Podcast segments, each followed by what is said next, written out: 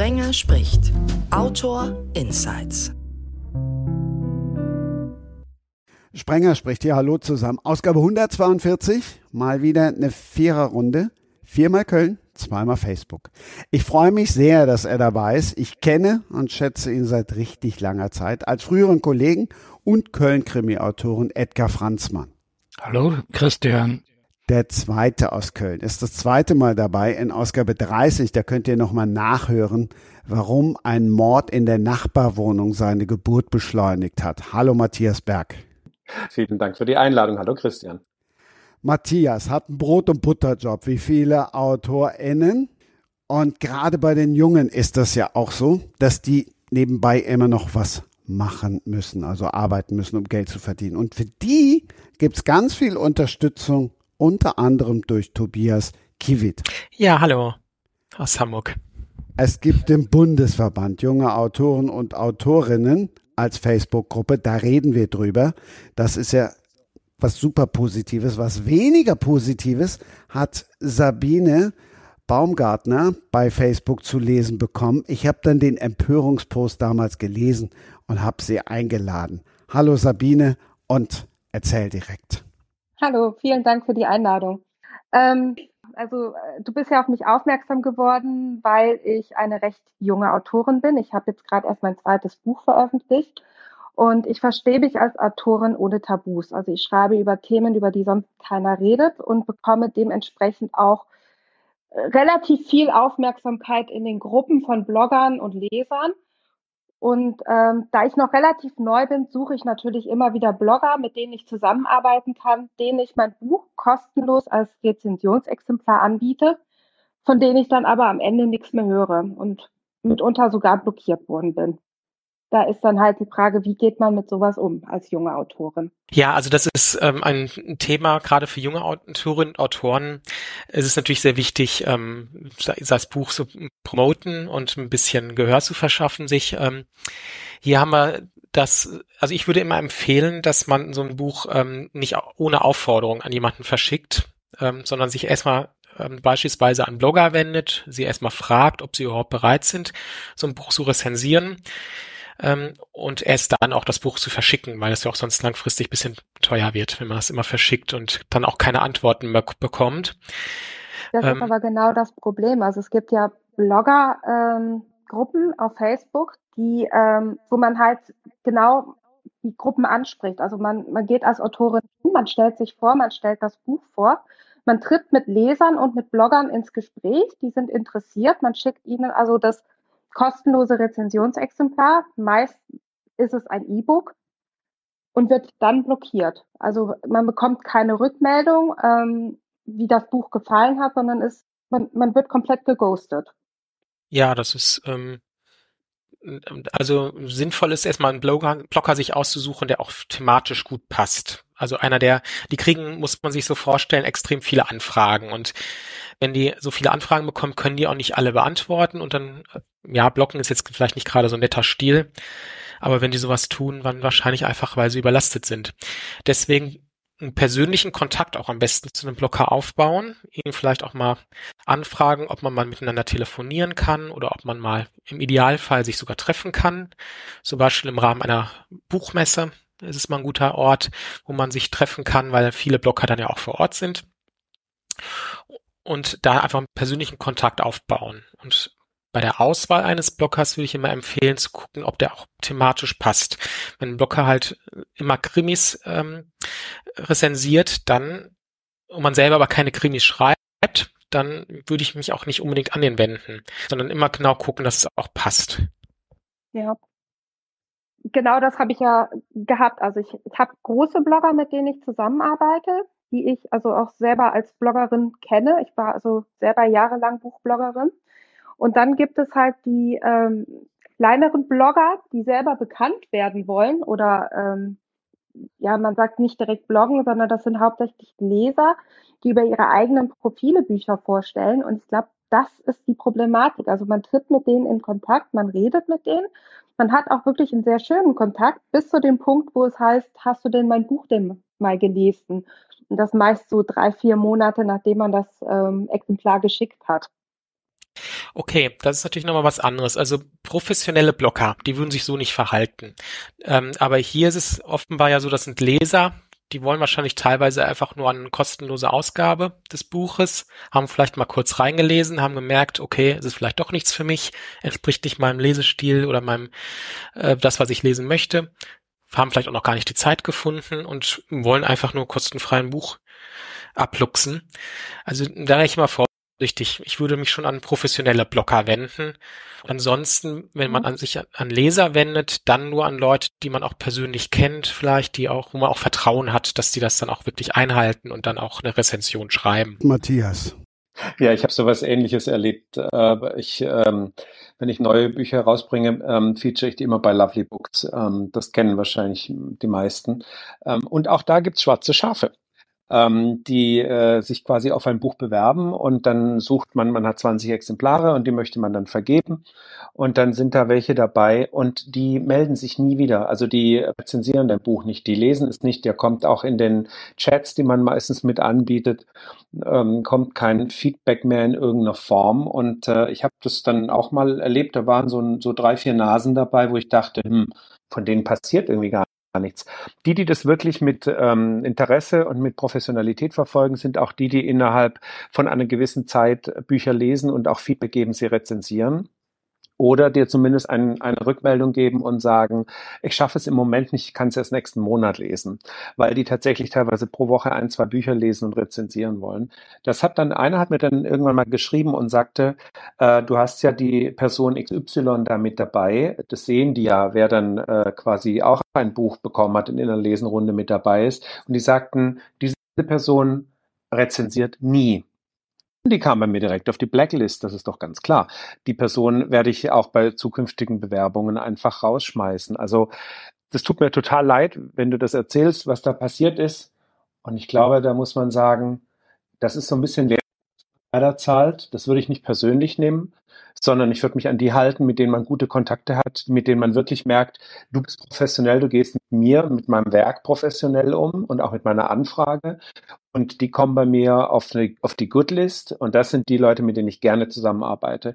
Und da ist immer mal ein bisschen Schwund dabei, leider. Ähm, weitermachen, schütteln, äh, weitermachen, Krönchen richten. Ich bin ja mit Sicherheit oder ich bin ja der Älteste hier in der Runde und mit Sicherheit auch der, der am längsten im Internet ist. Aber ich muss sagen, dieses Thema Buchbloggen ist für mich doch relativ neu, aber eigentlich auch ganz spannend weil meine fünf Köln-Krimis, die ich bisher geschrieben habe, werden also im Laufe des Jahres neu erscheinen bei Dotbooks als E-Books. Und da wurde mir vom Verlag schon gesagt, dass man zum Beispiel Leserunden bei Lovely Books machen will. Aber mich auch, man hat mich auch schon angefragt, ob ich denn überhaupt bereit wäre, da mitzumischen. Und ich habe den Eindruck, das ist ein Thema, das muss man als Autor machen weil so das alte Geschäft, auf die Zeitungen zu hoffen, Christian, ne, auf uns wie früher, das funktioniert kaum noch. Es ist aber auch, äh, also die Erfahrung, die ich mit Presse gemacht habe oder mit Zeitungen, das ist einfach auch so, dass wenn man relativ wenig Erfahrung hat und auch relativ wenig Geld, weil man steckt ja als Self-Publisher unheimlich viel Geld in seine Bücher und dann kommt dann ähm, die, Presse und will dann selber noch Geld haben dafür, dass man halt da als Artikel erscheint. Also man kann quasi regional klar werben, wenn man jetzt aber ähm, auf die großen, ich sag mal, Buchpresseseiten will, ähm, muss man halt auch zahlen, um die Werbung zu kriegen. Und das finde ich auch immer problematisch für gerade für kleine Autoren. Echt jetzt? Das gab es zu unserer Zeit nicht, dass man bezahlen musste, wenn über einen berichtet wurde. Es sei denn, du sprichst wirklich von Werbung. Nee, ich, ich spreche von dem Magazin. Ich weiß gar nicht mehr, wie das heißt. Das müsste ich jetzt nochmal nachgucken. Die haben äh, mir angeboten, mein Buch zu bewerben und ich war dann total happy und, und, und habe dann gesagt, ja klar, schick mir mal deine Kontaktdaten und dann hat sie das alles schön geschrieben, was sie mir anbietet und wie viele Seiten ich kriege und am Ende sollte ich 100 irgendwas Euro zahlen und das ist es mir dann auch nicht wert, wenn ich ähm, noch nicht mal weiß, wer liest es denn. Also ich, ich hatte jetzt keine Referenzen, wie hoch die Auflage sein wird. Aber das okay, aber das total unseriös. Also eine Werbung zu sein, ne? scheint es ja dann eher. Also das ist genau, das ist völlig unseriös. Das scheint ja keine journalistische Arbeit zu sein, die da angeboten wird, sondern da möchte jemand Werbeplatz verkaufen. Aber das kommt tatsächlich, also die gehen auf Self-Publisher halt wirklich zu. Und ich glaube, das ist auch denen ihre Haupteinnahmequelle. Gerade so Autoren, die gerade erst ein, zwei Bücher draußen haben, noch unsicher sind und ähm, da halt Geld verdienen wollen. Das wäre ja mal ein Geschäftsmodell für mich. Jetzt ab jede, jetzt jede Woche nur noch Self-Publisher hier bei Sprenger spricht und nächstes Jahr fahre ich dann irgendwo in die Karibik. Was sagt der Anwalt? Ja, also letztlich haben wir natürlich Privatautonomie. Jeder kann natürlich Verträge schließen, grundsätzlich erstmal wie er möchte. Ähm, ich würde nur jedem Autor davon abraten, für so eine ähm, Werbung was zu bezahlen. Also das scheint mir doch eher unseriös zu sein. Ähm, Presseleistungen müssen kostenfrei sein, das ist ganz klar. Und hier ist es ja wohl eher eine Werbung. Da ist meistens eine Werbeanzeige wahrscheinlich viel fruchtbarer als so eine Dienstleistung. Ich weiß jetzt aber auch nicht, was es für ein Magazin ist, welche Reichweite die haben, ähm, ob es auch sich vielleicht im Einzelfall sogar lohnen kann, 100 Euro zu investieren, wenn man viel verkauft, aber das scheint es mir eher nicht der Fall zu sein hier. Genau, aber was ich noch sagen wollte zu diesen Lovely Books ähm, und den Leserinnen und Lesern, die da nicht bewerten ähm, oder auffallen, nie zu bewerten. Also da würde ich ruhig auch mal an Lovely Books mich wenden und sagen, dass man die dann mal sperrt, dass, dass andere drauf reinfallen oder dass man auch in die Bewertungen sowas reinschreibt, dass es für jeden ersichtlich ist, dass das ein schwarzes Schaf ist. Und dann auch rückfordern. Ne? Also es macht bisschen Arbeit, okay. Aber man könnte dann auch, wenn man eine Printausgabe den geschickt hat, beispielsweise, könnte man die auch zurückfordern, weil die halt ihrer Pflicht zur Bewertung nicht nachgekommen sind. Vielleicht müsste man mal machen. Dann würde manch einer dann vielleicht auch äh, da sensibler werden und solche Bewertungen auch vornehmen. Matthias. Ja, ich habe das bislang nicht praktiziert. Du, du hast da natürlich vollkommen recht. Ähm, man, man sollte, sollte da auch ein bisschen eine Rückmeldung geben an, an ähm, die BetreiberInnen, die es da gibt von solchen Portalen und denen auch sagen, da ist jemand dabei, der eigentlich gar nicht in, im Interesse dieser Sache arbeitet. Ähm, ich habe es bislang nicht gemacht, weil es mir tatsächlich nur einmal passiert ist und ich habe es dann einfach unter Lehrgeld abgebucht und habe gesagt, ja, okay, alles klar und fertig. Aber ähm, danke trotzdem für den Impuls und dann Sabine hätte ich noch einen. Ähm, ähm, ich finde ja, dass gerade so Werbung in Magazinen und so weiter, das ist ja auch alles viel zu teuer und auch solche komischen 100 Euro Angebote, wie du hattest. Also wir leben in digitalen Zeiten. Also da würde ich ähm, und gerade bei den Themen, die du vorhin kurz angeschnitten hast, äh, deiner Bücher oder deines Buches, das du zuletzt veröffentlicht hast, ähm, bietet sich natürlich dann einfach schlichtweg Insta- oder Facebook-Werbung an, die man auch selber schalten kann mit einem Business-Account, um, um dann entsprechend mhm. auf sich aufmerksam zu machen, weil man aussteuern kann, in welche, welche Zielgruppen man erreichen möchte. Ähm, und das sind auch Werbungen, die sagen wir mal, in einem gewissen Rahmen bleiben, wenn man sich selbst ein persönliches Werbebudget setzt. Ähm, ich glaube, dass das ähm, besser funktioniert, zumal sehr viele Blogger eben auch auf Insta unterwegs sind. Und wenn die sowas mitbekommen, einen dann zum Beispiel auch anfragen. Ähm, das hatte ich auch schon und das war eine sehr positive Erfahrung. Ich werde demnächst auch als alter Hase wahrscheinlich ein Buch im Selbstverlag rausbringen. Bei mir hat man vor fünf Jahren, ziemlich genau vor fünf Jahren, Krebs festgestellt. Und seitdem habe ich auch keinen neuen Köln-Krimi geschrieben, aber einen großen Roman, wo immer schon vorgesehen war, dass der Peer, der Held, irgendwann Mitte des Buches Krebs bekommt. Das war schon die Idee gab es schon, bevor ich selbst Krebs bekam. Das will aber keiner drucken. Mein Agent kriegt das nicht los und die Verlage, zu denen ich selbst Kontakt hatte, hier ist ein Kollege bei Emons und meine Bücher sind auch bei Emons erschienen. Das will keiner drucken. Jetzt bin ich aber fest entschlossen, weil ich schon glaube, das ist ein gutes Buch und außerdem ich da fast fünf Jahre lang dran gesessen habe, will ich es also selbst machen. Und am Freitag habe ich jetzt dann oder demnächst in dieser Woche noch ein Gespräch mit meinem Agenten, dass der mich das dann alleine machen lässt. Und ja, dann bin ich natürlich gespannt. Dann muss ich natürlich auch sehen, wie ich das online gut vermarktet bekomme, weil ich halte es für gut und würde es auch gerne verkaufen. Hast du, jetzt traue ich mich fast nicht zu sagen, aber irgendwie gehört es nun mal dazu, ähm, Hast du den Amazon Verlag mal angefragt? Ich frage vor dem Hintergrund, nein, hab, du sagtest, nein, hab, hm, sag ruhig. Äh, ich hatte bisher das alles den Agenten machen lassen. Mhm. Und also, der hat mir eine Liste von Verlagen geschickt, weil das Buch ist fertig, ne? Anders als meine Krimis, die hatte ich oft schon verkauft, nur von der Idee her an den Heo Emons, der ja gerade verstorben ist.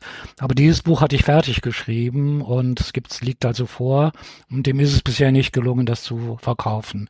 Und deswegen versuche ich jetzt von ihm für dieses spezielle Buch die Rechte zurückzubekommen, um es dann selbst veröffentlichen zu können. Amazon Verlag wäre noch eine Idee, aber bei dem waren wir noch nicht. Kurz, warum ich Amazon auch noch mal ins Spiel bringe, auch wenn es immer heißt, ach, Amazon ist so böse und so weiter. Was die aber haben, und das ist eine gewisse Kraft, ist, ähm, dass sie natürlich gerade im E-Book-Bereich ihre eigenen Produkte, ihre eigenen Bücher, die sie selbst einkaufen, wie, wie ein ganz klarer Publikumsverlag, ähm, die pushen sie natürlich innerhalb von ihrem Ranking. Das bedeutet, wenn du mit deinem Buch da reinkämst und es würde dort veröffentlicht werden, zum Beispiel nur als E-Book, was du ja gerade auch erzählt hast, was du mit den anderen Büchern machst, ähm, dann ist die Wahrscheinlichkeit, dass das in der Sichtbarkeit nach oben schnellt, natürlich viel stärker gegeben, als wenn du es im Self-Publishing-Verlag rausbringst und dann bei Amazon einspeist.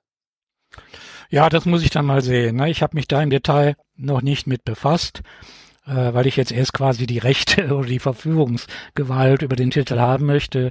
Bis dato gibt es ja eben den allgemeinen Vertrag mit dem Agenten und der hat sich ja bisher noch bemüht und wenn der jetzt bei unserem Gespräch, was wir demnächst führen, sagt, okay, es, er sieht es nicht so, dann will ich das halt autonom machen. Ne?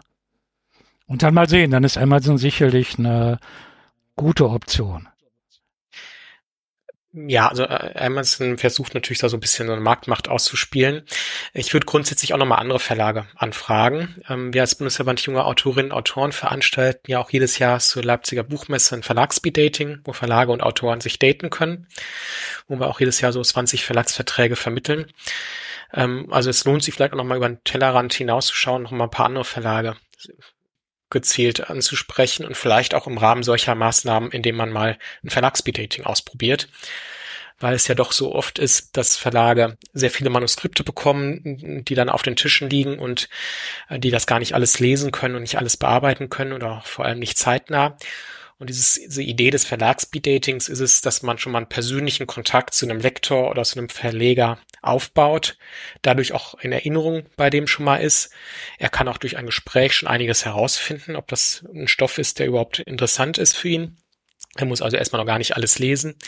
Und deswegen ist das ein recht erfolgreiches ähm, Konzept, dass wir da wirklich jedes Jahr 20 Verträge von 90 bis 100 Autoren, die daran teilnehmen, vermitteln. Ähm, mhm. Also sowas würde ich durchaus mal nachdenken, vielleicht sowas zu versuchen. Amazon Publishing ja, wobei ich glaub, die dürfen nicht mehr teilnehmen bei uns, weil Amazon Publishing ja. sich nicht an dem Normvertrag hält. Also die Verlags Verträge, von denen nicht den Standards entsprechen. Deswegen dürfen die ah. nicht mehr dran teilnehmen. Die haben mal früher dran teilgenommen. Mit 75 Jahren passe ich wahrscheinlich nicht mehr ganz in das Feld der jungen Autoren bei euch. Und also jung nein, meint bei uns nicht das Lebensalter. Jung ist bei ah, uns, ja. äh, wer noch jung als Autor unterwegs ist, da sind durchaus auch 80-Jährige, können auch bei uns Mitglied sein, haben wir auch.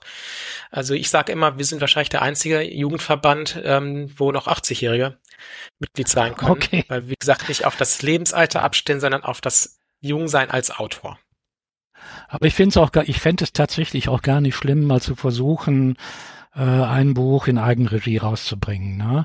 Weil ich habe jetzt da lang, so lange dran gesessen, ich möchte es einfach, dass es das Licht der Welt erblickt, damit ich dann meine anderen Bücher, an denen ich sitze, Projekte wieder normal über Verlage und Agenten veröffentliche. Ich glaube, mein Problem bei diesem Buch war oder ist, dass ich eben mein äh, Genre gewechselt habe. Das ist eben kein Köln-Krimi, sondern ein Wissenschaftsthriller mit Medizinproblematik. Das will man wahrscheinlich von mir nicht lesen. Äh, ich möchte es aber gerne veröffentlicht sehen. Ne? Und ich fände das auch gar nicht schlimm, weil ich ja doch eine ganze Menge guter Beispiele finde. Und Sabine gehört ja auch dazu, die also mit Eigenveröffentlichungen durchaus auch Aufmerksamkeit bekommen haben. Ja, wenn du sagst, dass man es von dir vielleicht nicht lesen möchte, dann hast du mal drüber nachgedacht, das mit einem Pseudonym zu versuchen. Also gerade der deutsche Markt ist ja. natürlich in der Tat sehr stark darauf ge gepolt, immer von dem einen Autor nur dieses Genre zu lesen aber es, dafür gibt es halt auch die Möglichkeit, Pseudonyme zu verwenden und viele Autoren Klar. schreiben ja in verschiedenen Genres und haben dann verschiedene Pseudonyme. Ja, liegt nahe, das zu tun. Ne? Ich hatte jetzt eine Autorin, die schreibt unter fünf Pseudonymen.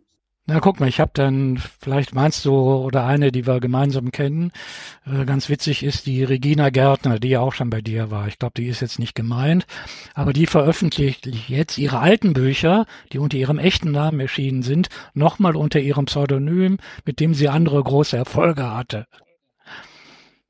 Also das gibt's auch, dass das Pseudonym jetzt plötzlich mehr zieht als der Originalname das ähm, Pseudonym kann man dann noch für nutzen. Aber es gibt eben auch viele Autorinnen und Autoren, die in verschiedenen Genres arbeiten und sie sind eben dann mhm. als Krimi-Autor unter einem Pseudonym oder einem Namen bekannt und wollen jetzt aber mal ein Genre wechseln und der Leser erwartet aber, wenn er dieses Pseudonym oder diesen Namen liest, ähm, erwartet er ein Krimi und deswegen wollen ist es dann halt schwierig und dann ist es besser, dann ein Pseudonym zu nehmen. Auf dem deutschen Markt ist das so seltsamerweise. Auf anderen Märkten ist das gar nicht mal unbedingt der Fall. Also der amerikanische Markt hat da gar nicht so das Problem. Ähm, aber hier in Deutschland ist der Leser das so gewohnt, dass wenn er bestimmten Namen hört, dann auch sofort zu dem Genre den Namen zuordnet und nur das lesen möchte. Aber die Möglichkeit war in den Gesprächen gar nicht ausgeschlossen. Ne? Also soweit haben wir es gar nicht geschafft. Vielleicht ist das Buch ja, ja wirklich nicht so gut, aber ich, mir ist es halt, halt ans Herz gewachsen. Ne? Kann ja auch mal sein, dass nicht alle Werke so toll sind. Ja, es kann natürlich auch daran liegen, dass so ein Emmons Verlag vielleicht bestimmte Genre gar nicht so bedient oder dass sie sagen, ja, jetzt haben sie den einen Namen schon groß gemacht, ähm, aber jetzt mit einem Pseudonym, der ja bei der, bei der Leserschaft erstmal völlig unbekannt ist, den dann auch nochmal neu zu pushen, das ist natürlich viel schwieriger, als wenn man einen bestehenden Namen nehmen kann. Und dass da der Emmons Verlag vielleicht einfach gar nicht, äh, keine Lust drauf hat. Ne? Das kann natürlich auch sein. Es gibt ja aber auch jetzt das positive Beispiel, zum Beispiel Sebastian Fitzek, der ja jetzt ohne Pseudonym ein neues Genre ähm, veröffentlicht. Also er ist ja mit seinen Thrillern groß geworden und veröffentlicht ja jetzt erst seit kurzem Humorist, also Humorromane. Und äh, da funktioniert das witzigerweise ganz gut. Ja, jetzt ist Sebastian ja. Fitzek aber auch ganz oben in der in der Leiter. Das wird auch Kalk Kalkül des Verlags sein, ne? absichtlich hier Sebastian Fitzek als Namen zu nehmen, weil der einfach ganz oben ist und wirklich bekannt ist und na, man sieht am Beispiel Carsten Sebastian Henn, der hat vorher Krimis geschrieben und dann Weinkrimis und der macht jetzt eben seine Bücher, Bücher, ich nenne die mal bewusst so, weil immer Büchertitel vorkommen und das Einzige, was er geändert hat, ist, dass er jetzt seinen Sebastian weggelassen hat, ne, in seiner neuen Eigenschaft als Spiegel-Bestseller-Autor. Aber der hatte vorher eben auch schon einen sehr großen Namen. Ähm, das Phänomen ist natürlich vor allem bei den bekannten AutorInnen, also ähm, wo die häufig aus dem Krimi-Bereich oder Thriller-Bereich kommen und dann jetzt Romane schreiben. Also Gisa Klönne ist ein Beispiel dafür, Romy Völk, Melanie Rabe. Ähm, da schafft die Bekanntheit es natürlich, dass man ähm, bei der Autorin oder bei dem Autor bleibt, obwohl diese Person dann sagt, ich äh, schreibe jetzt mal so ein anderes Genre. Das ist so eine Entwicklung, die ich beobachte auf dem Markt. Der Tobias hat natürlich recht, es gibt ganz viele, die mit, und mit vier Pseudonymen vier unterschiedlichen Genres unterwegs sind, aber es gibt auch eben diese andere Entwicklung im Moment, die ich ganz schön finde, weil sie tatsächlich mehr so wie in dem angelsächsischen Raum ist, dass einfach ein Autor ein Autor ist oder eine Autorin eine Autorin und sie veröffentlichen die Bücher, die sie veröffentlichen möchten. Und ähm, sie werden gar nicht über die Genres klassifiziert. Ähm, und das entsteht so langsam in Deutschland. Das finde ich eine, eine sehr positive und schöne Entwicklung. Ja, definitiv, das wollte ich letztlich auch sagen, dass es eine positive Entwicklung ist und eigentlich eine Normalisierung, weil es in anderen Ländern eigentlich auch so ist. Ähm, und bekannte Namen, die können das halt. Und da macht man das mit aus Kalkül heraus, dass man gerade sagt, ja, da wird vielleicht manch ein Leser bei diesem Autor bleiben, weil er den Schreibstil schon kennt, weil das ein großer Name ist und dann vielleicht auch in ein anderes Genre mal wechseln und seine Lesegewohnheiten vielleicht erweitern oder gerade so humorvolle Dinge wie Sebastian Fitzek. Ich meine, wir lesen alle gerne was Humorvolles, meistens lieber als was Trauriges. Ähm, dann gehen wir dann auch mit, gerne mit so einem Autor. Naja, ich werde euch auf dem Laufenden halten, wie das mit meinem Buch weitergeht. Auf jeden Fall, das ist ja schon ein Krimi an sich, diese Entwicklung, ne? Die du gerade beschrieben hast. Ja, ich bin, Und dass dann ich bin ja nicht du so am Herzen dabei bist, ne? An dem Buch. Ich bin ja nicht der erste Autor, der mal um ein Buch kämpfen musste. Ne? Es gibt ja andere Beispiele. Äh, selbst wenn du fünf hintereinander veröffentlicht hast, dann muss das sechste eben nicht funktionieren. Das kommt vor Und und ich finde, wir haben halt heute sehr gute Möglichkeiten, auch im Zweifelsfall ohne Verlag es wenigstens ans Tageslicht zu bringen. Und da lasse ich mich nicht entmutigen. Und wie du das jetzt bei Bookstagram machst, hast du auch gelernt. Nein, habe ich noch nicht gelernt, aber da werde ich mich damit befassen. Ein Agent muss mir ja erstmal erlauben, das Buch selbst zu vermarkten. Das ist ja das Schöne, der Agent verdient zwar eigentlich nur Geld, wenn er wirklich was verdient. Das ist ja das Angenehme an so Agenten. Aber auf der anderen Seite hast du natürlich auch einen Vertrag mit dem und wenn du die Übereinkunft hast, dass die Sachen über ihn gehen, dann muss das halt auch so klar sein. Ne? Wir haben ja einen Juristen hier in der Runde. Das ist halt ein Vertrag, der ist einzuhalten. Aber natürlich kann man den dann auch in Teilbereichen dann für ein bestimmtes Projekt aufkündigen. Okay, mir scheint, dass dann in dem Vertrag wirklich drin steht, dass jedes Buch erst einmal ihm, dass er das vermarkten will, dass er sofort schon die Rechte hat, oder? Also ich sowas würde ich vielleicht vorsichtig äh, angehen und vorher erstmal nur rein reinschreiben, man muss es ihm einmal anbieten solche Verträge würde ich machen, dass man dem Agenten nur die Pflicht, sich die Pflicht auferlegt, dem Agenten das einmal anzubieten, wenn er sagt, er möchte es nicht. Aber das Buch habe ich, aber das Buch hatte ich ihm ja angeboten. Das hat er ja schon versucht, auf der letzten Buchmesse so. zu vermarkten. Also das Buch hatte ich ihm ja angeboten. Ich weiß jetzt gar nicht mehr genau, wie der Rechte. Vertrag aussieht. Aber klar ist, dass er an diesem Buch Rechte hat. Okay, gut, wenn er die Rechte aber schon hat. Aber kann auch sein, dass er mir die wieder zurückgibt. Ne? Ja. Genau, das kann gut sein. Naja, wenn er damit kein Geld verdienen kann, dann ist ja seine Existenzgrundlage damit auch dahin.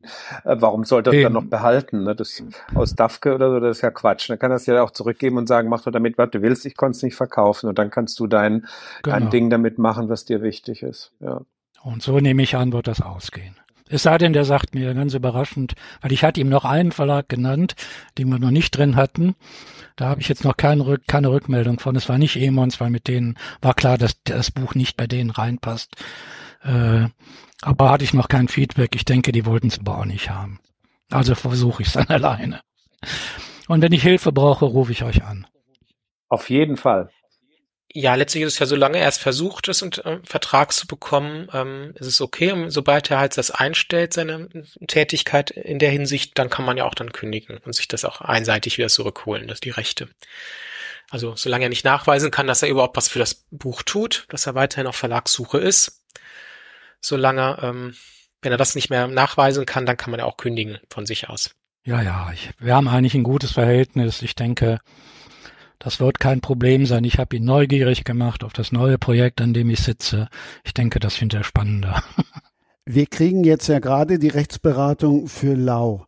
Kriegen die junge AutorInnen bei euch im Verband auch oder brauche ich eine Rechtsschutzversicherung oder was mache ich?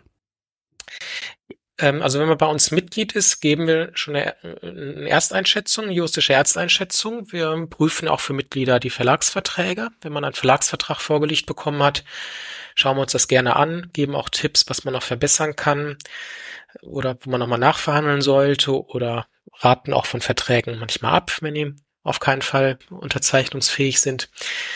Und ähm, das machen wir für unsere Mitglieder. Das kann ich aber nur für unsere Mitglieder leisten. Ähm, weil das sonst, ja, es läuft alles ehrenamtlich. Ähm, genau, bei uns ist ja Mitgliedsbeitrag 40 Euro im Jahr, ermäßigt 26 und damit können wir als Verein gerade so unsere Kosten decken und diese ganzen Sachen laufen alle ehrenamtlich und kostenfrei. Genau, das bieten wir für unsere Mitglieder an. Ansonsten kann man sowas natürlich auch anwaltlich ähm, buchen. Man kann mich natürlich auch anwaltlich beauftragen. Dann kostet es halt ganz normale Anwaltsgebühren bei einer Erstberatung meistens 190 Euro plus Umsatzsteuer, aber das hängt dann vom Einzelfall ab. Wenn ich für einen Vertrag auch noch verhandeln soll, dann, dann auch mehr. Da kann man mich natürlich auch richtig beauftragen. Ähm, und ja, dann sind es halt anwaltliche Leistungen ganz normal nach dem Rechtsanwaltsvergütungsgesetz, die dann abgerechnet werden. Genau, das kann man aber alles dann vereinbaren. Ähm, und eine andere Möglichkeit äh, ist, wenn man bei unserem Verlagsbeat-Dating, wo ich vorhin schon von sprach, teilnimmt, da bieten wir das auch kostenfrei mit an für alle, die daran teilnehmen, weil wir da auch ein Interesse natürlich haben, gute Verlagsverträge, dass die zustande kommen und wir wollen natürlich auch immer wissen, wie die Verlage selber, was die da überhaupt anbieten. Ähm, ich sagte ja gerade schon mal, Amazon Publishing haben wir rausgeworfen. Die haben auch ein, zwei Jahre lang dran teilgenommen an diesem Verlags-Speed Dating auf der Leipziger Buchmesse. Aber sie halten sich nicht an den Grundprinzipien eines des Normvertrages. Ähm, es gibt ja den Normvertrag des Verband Deutscher Schriftstellerinnen und Schriftsteller, die der äh, äh, Verband mit dem Börseverein des deutschen Buchhandels mal ausgehandelt hat. Und dieser Normvertrag oder Mustervertrag müsste man ihn eigentlich nennen, der gibt so eine ähm, so Standardvorschema. Und daran hält sich Amazon Publishing halt nicht. Die weichen gravierend davon ab und sind nicht bereit, das, äh, diese Geschäftspraxis zu ändern. Und deswegen nehmen die bei uns nicht mehr dran teil. Und wir achten da eben sehr genau drauf, halten die diese, diese Standards ein. Wenn sie die nicht einhalten, dann dürfen sie auch nicht mehr an unserem Verlag teilnehmen. Was hat euch denn da konkret gestört? Weil der Matthias hat ja Amazon extra empfohlen. Ähm, ja, äh, Matthias hat es, glaube ich, deswegen gerade empfohlen, weil es halt ähm, werbemäßig, weil die es halt promoten stark und weil die natürlich eine Marktmacht äh, gewisse haben im, im Internet mit ihrem Amazon-Buchhandel, ähm, wo es einfach gut promotet wird. Ähm, das mag sein, aber die Verträge selber, die sind äh, teilweise sehr schlecht. Ich habe jetzt nicht mehr jedes Detail in Erinnerung, aber es hält sich halt eigentlich überhaupt nicht an den Normvertrag. Es sind ähm, viele Regelungen, die Standards sind einfach dort nicht enthalten. Ich, ich habe es jetzt auch nicht mehr ganz in Erinnerung, das ist jetzt schon ein paar Jahre her, als ich das damals ähm, mit Amazon dann auch besprochen hatte. Müsste ich nochmal nachgucken, aber es waren noch schon einige gravierende Punkte, wo wir gesagt haben, das können wir nicht tolerieren. Was ich bei Amazon problematisch finde, also ich habe ähm, mit Self-Publishing zwei Erfahrungen gemacht. Mein erstes Buch habe ich über BOD veröffentlicht und es lief im Ranking total mies. Also ich war quasi ähm, irgendwo unter den ersten 10.000 und bin dann auch komplett schnell wieder abgerutscht. Daraufhin habe ich jetzt versucht, das zweite Buch ähm, über Amazon zu vertreiben, aber nur das E-Book und das Print weiterhin über BOD. Ähm, ich bin zwar im Ranking relativ schnell oben, also die machen halt wirklich extrem Werbung und auch wirklich sehr offensiv Werbung. Ich kriege sogar auf meinem eigenen Kindle Werbung für mein eigenes Buch. Aber ähm, was ich problematisch finde, ist, dass man also wirklich dann nur ähm, ja, auf dem Kindle lesen kann. Also ich, ich darf dieses Buch nirgendwo anders anbieten als E-Book. Und das finde ich so ein, so ein bisschen, ja, schwierig, weil, weil man nicht, nicht den kompletten Markt bedient. Man macht sich quasi abhängig von Amazon. Ja, das ist richtig. Das ist jetzt dieser Self-Publishing-Bereich. Gerade worüber ich sprach, war ja Amazon Publishing. Die haben ja auch einen eigenen Verlag. Ne? Amazon hat ja seit einigen Jahren auch einen eigenen Verlag und der nennt sich Amazon Publishing. Und der war derjenige, der bei uns am Verlag Speed Dating auch dran teilgenommen hat. Daneben gibt's natürlich das Geschäft, was es schon viel länger bei Amazon gibt, nämlich der ganze Self-Publishing-Bereich. Und da ist in der Tat auch ähm, einer unserer Kritiken, äh, unsere Kritik ist auch als Autorenverband, dass man dort immer, ähm, dass die halt diese Marktmacht ausnutzen, dieses Monopol und man aber in andere ähm, Buchhandlungen gar nicht reinkommt mit dem Buch und dass ähm, dadurch ähm, ja ein Monopol natürlich nochmals verstärkt werden soll. Ne? Darum macht es ja Amazon offensichtlich, um sich selber eine Marktmacht noch viel stärker zu ähm, holen. Und das so, würde ich auch mir genau überlegen, ob ich das unbedingt mit unterstützen möchte und ob mir das so gefällt. Also ich würde es wahrscheinlich persönlich auch nicht machen. Ich, ich selber habe bei Amazon nie was rausgegeben, aber das muss letztlich jeder für sich selber entscheiden. Ist das wirklich so, dass Amazon nur äh, für kind, nur Kindle-Books veröffentlicht, dass die das auf ihrer Plattform machen, ist klar. Aber ich sag mal, der Verlag, mit dem meine Krimis rausbringt jetzt, Dotbooks in München, die äh, sagen, das wird auf allen Plattformen erreichbar sein. Also ist jetzt ja beispielsweise nicht im Tolino drin, ne? Also da kommt man dann ja nicht rein. Die sind wirklich nur in diesem Kindle dann erreichbar als E-Books und online über Amazon. Man muss wahrscheinlich zwei Versionen machen, ne? Ja, aber das darf man eben ja, also nicht. Ne? Mittlerweile, das, die wollen die, Aus ja, genau. die Ausschließlichkeit wollen die halt. Die wollen die Ausschließlichkeit, um natürlich auch ihre Marktmacht zu stärken, dass man nicht noch parallel woanders hingeht. Also den Vertrag, den ich mit Dotbooks habe, die sagen, die werden erreichbar sein auf allen Plattformen. Ich, die machen für zwei Bücher bisher, vielleicht auch für alle fünf, aber bei zwei weiß, weiß ich das, wird es eine Phase geben von vier Wochen, wo zwei unterschiedliche Plattformen das erstmal exklusiv bekommen. Aber danach soll das für alle geöffnet sein und das habe ich auch schriftlich. Und da ist Amazon mit dabei, aber das eine war mal Hugendubel und das andere eine Plattform, die ich gar nicht kannte, die aber vier Wochen lang exklusiv dann äh, Einzelbücher bewerben soll und wird. Aber dass das ausgeschlossen ist, habe ich nicht gehört. Also ich habe die Erfahrung gemacht, bei BOD ist es so, ähm, das E-Book, wenn ich das über BOD laufen lasse, das ist auch auf allen Plattformen oder äh, wird auf allen Plattformen ähm, vertrieben. Aber ähm, man kommt bei diesem Amazon-Ranking halt überhaupt nicht nach oben. Also man, man wird auch überhaupt nicht ähm, als Autor wahrgenommen, man taucht nirgendwo als Werbung auf. Und dann gibt's halt dieses, dieses Amazon ähm, Direct Publishing, also wo man wirklich nur ähm, mit Amazon zusammenarbeitet. Und das ist dann quasi dieser, dieser Knebelvertrag, dass ich als Autorin mich verpflichte, dass mein E-Book ähm, exklusiv für Kindle angeboten wird, mit dem Goodie, dass ich quasi als Werbung angezeigt werde, dass ich in ein schönes Ranking komme und dass, äh, solange meine Bewertungen auch oben sind, ich immer wieder als Empfehlung in diesen Kindle Werbung auftauche. Okay, das habe ich jetzt verstanden, ja. Ja, ich denke, Dotbus ist da halt was anderes. Ne? Das ist was anderes als das, was Sabine gerade äh, berichtet hat. Ähm, Dotbooks arbeitet ja nochmals an, als Unternehmen anders, ist ja ein eigenständiges Unternehmen auch. Naja klar, aber die nehmen eben in Kauf. Ich habe das jetzt verstanden, was Sabine sagte. Es gibt eben noch dieses Amazon Special mit besonderen Vorteilen. Das hätte ich halt dann nicht, ja, ist klar. Weil ich eben nicht exklusiv mich an Amazon binde, ja. Matthias. Ich glaube, das ist eine Grundsatzentscheidung, die man fällen muss für sich. Ich stand auch mal vor der Situation, dass ich ein Angebot von Amazon hatte. Das war auch gar nicht niedrig, muss ich sagen, die das Buch kaufen wollten. Und ich muss mir dann, musste mich dann einfach entscheiden, möchte ich eben in diese Richtung wirklich abbiegen? Und wie das Gespräch ja schon zeigt, ähm, da kommst du auch nicht mehr raus mit dem Werk. Da, da, da bist du dann drin, da steckst du fest. Ähm, hat aber, wenn du sagst, ich möchte Geld verdienen. Ich möchte, dass mich jemand pusht. Ich will, dass das Buch hoch angezeigt wird in, in dem Ranking ähm, über den Algorithmus und auch über deren eigenen Werbeaktivitäten. Dann ist es, finde ich, durchaus auch legitim für jemanden zu entscheiden, ich gehe dahin. Ich habe mich dagegen entschieden, weil ich den stationären Buchhandel einfach äh, viel geiler finde, viel besser finde und ich wollte auf Lesungen gehen. Ich wollte aus meinem Buch auch äh, vorlesen können. Ich wollte ähm, ähm, ein anderes Autorenleben mit dem Buch haben. Ähm, und der, der Tipp ähm, in, in Edgars Richtung war einfach zu sagen, wenn du so ein Herzensprojekt hast und du willst es unbedingt veröffentlichen, dann willst du doch auch Geld mitverdienen. Du willst doch nicht nur, dass es einfach nur äh, irgendwo rauskommt und ich weiß, dass Self-Publishing auch ein hartes wäre ein schöner ist. Nebeneffekt, ne? ja. so, ne? Hast ja bestimmt auch noch die eine oder andere Geschichte vor, die du gerne mal machen möchtest, eine Reise oder sowas. Und da könnte doch mal so ein Buch, was man dann eben zum Beispiel ähm, über, über Amazon als Publisher herausbringt, könnte doch eine Option sein, so zu veröffentlichen. Ja, ich werde mir das auf jeden Fall auch angucken, wenn es dann soweit ist. Mach das auf jeden Fall. Dann. Vielleicht verkauft mein Agent ja auch die Filmrechte gleich. auf jeden Fall. Wir drücken die Daumen. Ja, okay.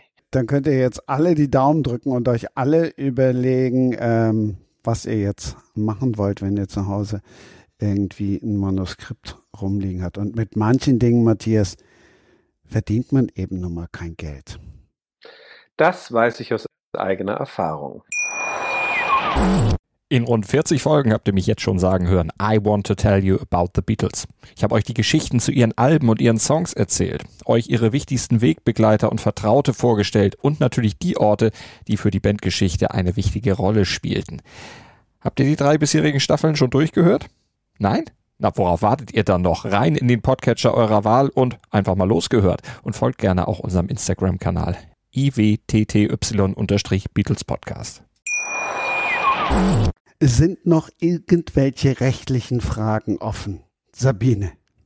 Ähm, ja, meine, meine rechtliche Frage wäre halt, ähm, wenn man jetzt schriftlich hat von dem Blogger, dass er sich zum Beispiel verpflichtet, das Buch zu lesen und, und ähm, ich aber mitkriege, dass er das Buch nicht liest, aber tatsächlich an Dritte weitergibt. Wie ist man denn dann rechtlich abgesichert?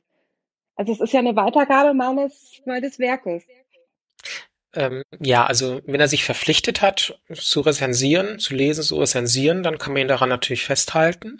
am besten immer schriftlich sich das vorher geben lassen. Dann, dann kann man ihn natürlich dann auch dazu verpflichten. Ähm, man kann natürlich jetzt nicht irgendwie eine positive Rezension erzwingen oder so, ne? Das ist klar. Also wenn er es halt dann zerreisen möchte, verreisen möchte, dann, dann wäre es so. Das ist klar.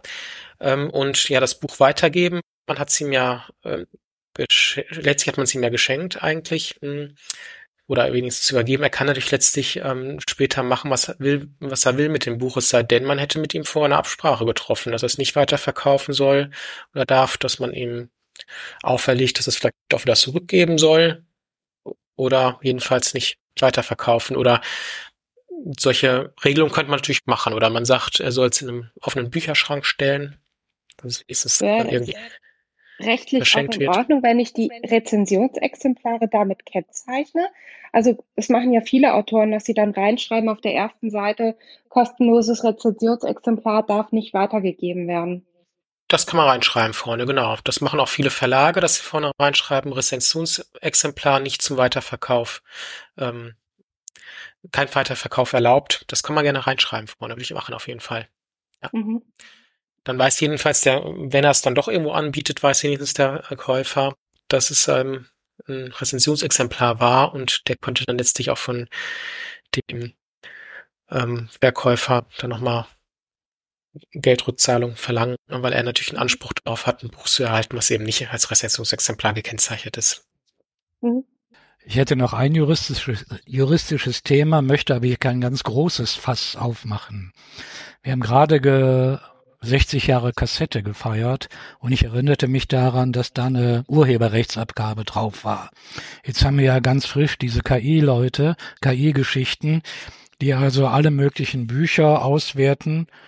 Äh, kann man da nicht mittelfristig auch eine KI-Abgabe quasi für alle Autoren erwirken, die dann meinetwegen über die VG Wort verteilt würde?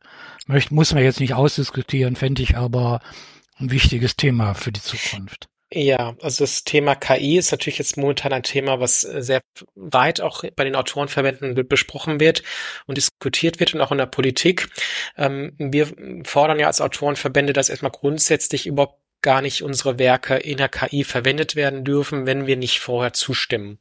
Also es findet ja eine massenweise mhm. Urheberrechtsverletzung momentan eigentlich statt, wenn, wenn diese KI einfach alles einliest, alles, was es, was es in die Hände bekommt und ähm, die Urheber da gar nicht äh, mit Mitspracherecht haben. Also sie haben Mitspracherecht eigentlich und das halt auch durchsetzbar sein.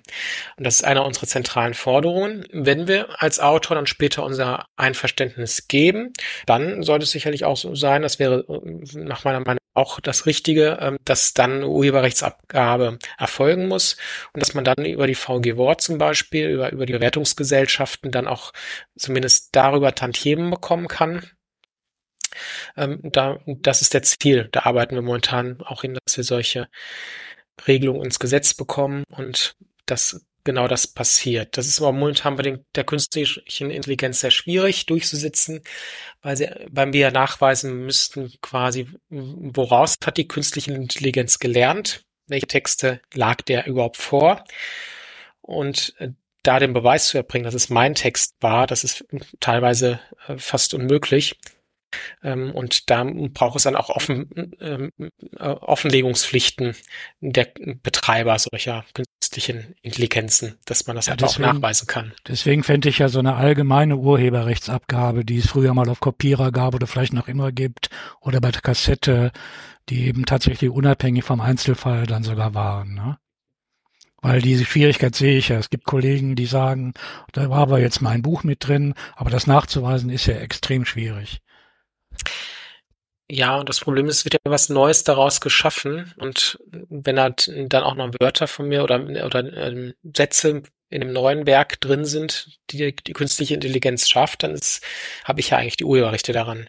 Also ich denke schon, dass es so sein sollte, dass der Autor nur dann, ähm, also dass die künstliche Intelligenz das nur dann verwenden darf, wenn der Autor vorher einwilligt. Also da müssten wir eigentlich hinkommen. Ich als Autor es gar nicht möchte, dass die künstliche Intelligenz meinen Text ähm, vorliegen hat und daraus lernt, dann, dann soll es auch nicht so sein. Das finde ich eigentlich die beste Variante, dass die jetzt mal kommt. Aber momentan ist es leider nicht so. Also, ähm, die künstliche Intelligenz verletzt massenweise das Urheberrecht. Mhm. Aber da gibt es auch ähm, Bestrebungen, man kann auch ein bisschen gerne mal nachlesen. Ähm, die Initiative Urheberrecht hat dann auch kürzlich ein Gutachten rausgegeben zu dem Thema. Wir machen auch ähm, Hintergrund Lobbyarbeit ähm, im Bereich der äh, Europäischen Kommission. Das ist ja letztlich eine Europarechtsfrage, die dort, ähm, das wird vor allem die günstige Intelligenz auf Europarechtsebene momentan diskutiert und ähm, regelt.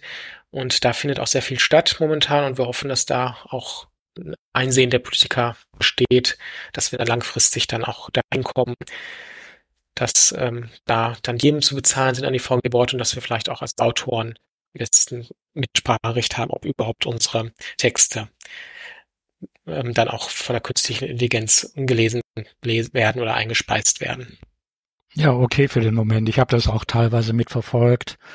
Und weil meine Krimi-Autorinnen, Kollegen die Nina George zum Beispiel sind da sehr aktiv mit, ne? Genau, ja. Frau Pfundmeier auch im Übrigen, könnt ihr mhm. auch nachhören. Okay.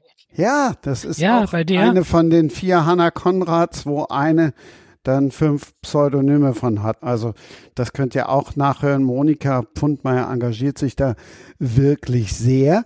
Und all das heißt ja, geht ja nach dem Motto dann bei den Büchern, du gehörst mir. Ach, Sabine, das war jetzt eine Überleitung, hä? Ja. Also erzähl mal von deinem Buch, weil damit haben wir ja begonnen, dass du mhm. besessen, du gehörst mir, jemand anderen gegeben hast, der hat gesagt, es gehört jetzt mir. Genau. ähm, ja, soll ich jetzt einfach mal erzählen, um was es im Buch geht, oder? Genau. Ja, also in Besessen, du gehörst mir, ähm, geht es ähm, um eine Protagonistin, die äh, junge Valerie, die in ihren jungen Jahren quasi häusliche Gewalt erlebt und ähm, ein daraus resultierendes Trauma mitnimmt in ihre Zukunft. Das Buch spielt in Köln und ähm, spielt in zwei Zeitebenen. In der zweiten Zeitebene ist Valerie dann erwachsen und muss mit dem Trauma der häuslichen Gewalt leben, aber auch damit, dass ähm, die ganzen Nebenspieler, die also ihr das Leben schwer gemacht haben, plötzlich wieder auftauchen und sie bedrohen. Und ähm, ich versuche da auf, auf verschiedene Tabuthemen einzugehen, ähm, wie häusliche Gewalt, was ich finde, was noch viel zu wenig thematisiert wird in Büchern, genauso wie ähm, posttraumatische Belastungsstörung, die ja aufgrund einer solchen ähm, Erfahrung auch passieren kann. Genau. Das ist so Hauptthema meiner Bücher oder meines Buches. Alle schweigen andächtig, das heißt, alle wollen ein bisschen mehr hören. Ohne zu viel zu spoilern, das ist die große Kunst hier. ja, also das, es gibt im Endeffekt das ganze Buch wieder. Also der zweite Teil spielt in München, was ähm, 15 Jahre meine Heimatstadt war und ähm, auch immer meine Heimatstadt im Herzen bleiben wird. Und ähm, ja, da kommt es dann nachher zum oder am Ende zum großen Showdown.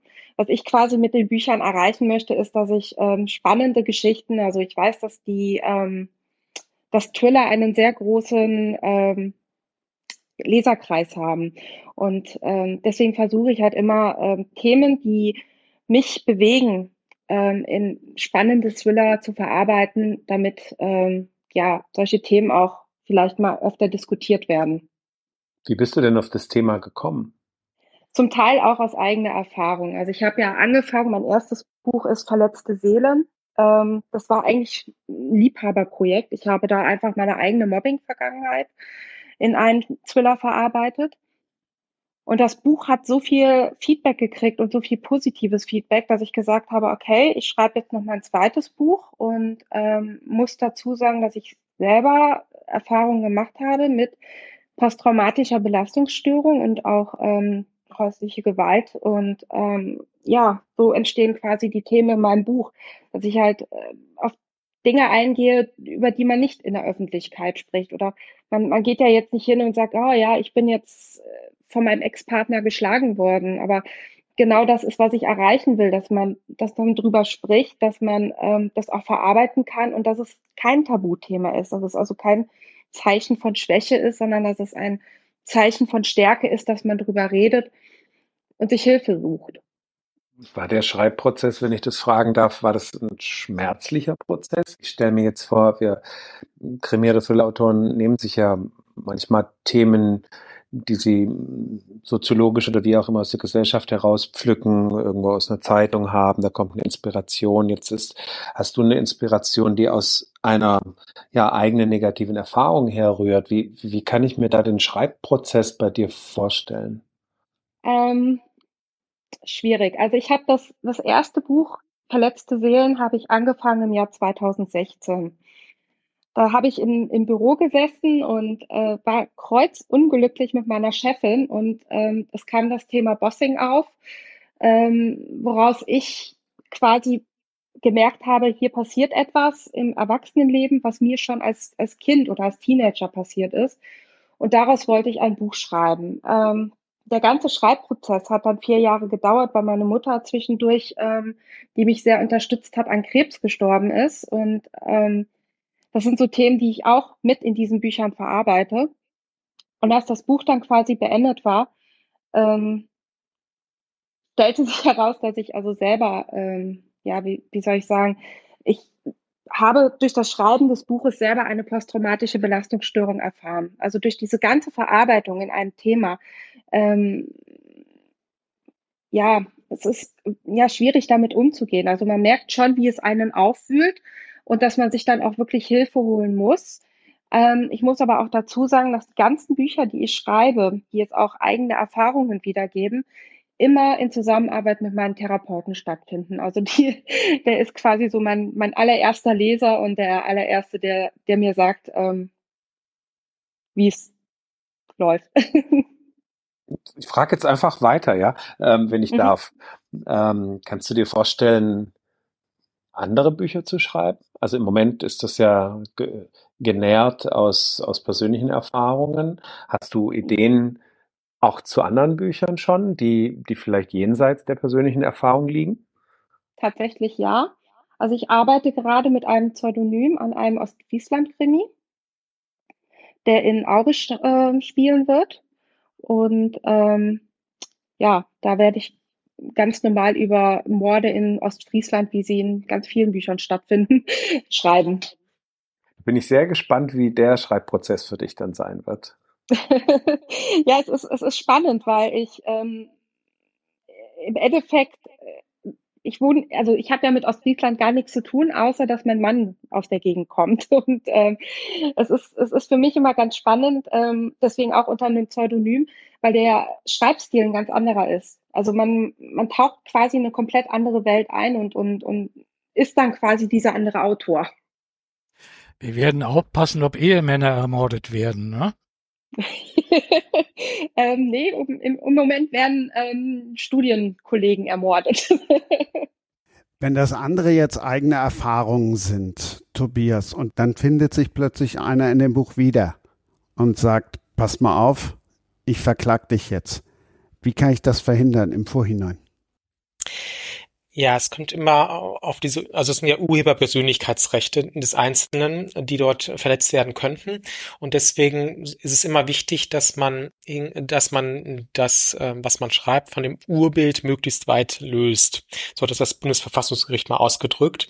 Es gab ja mal vor einigen Jahren diese sehr bekannt gewordene Entscheidung Esra von Maxim Biller, diesen Roman, wo Maxim Biller äh, über seine ehemalige Lebensgefährtin geschrieben hat und auch über deren Familie. Und da hat sich diese ähm, fast Schwiegermutter und auch die ehemalige Lebensgefährtin doch sehr auf den Schlips getreten gefühlt und haben dann gegen, ich glaube, den Kiepenheuer Witch war das, glaube ich, ähm, geklagt oder beziehungsweise auch ähm, dann in allen Instanzen Erfolg gehabt.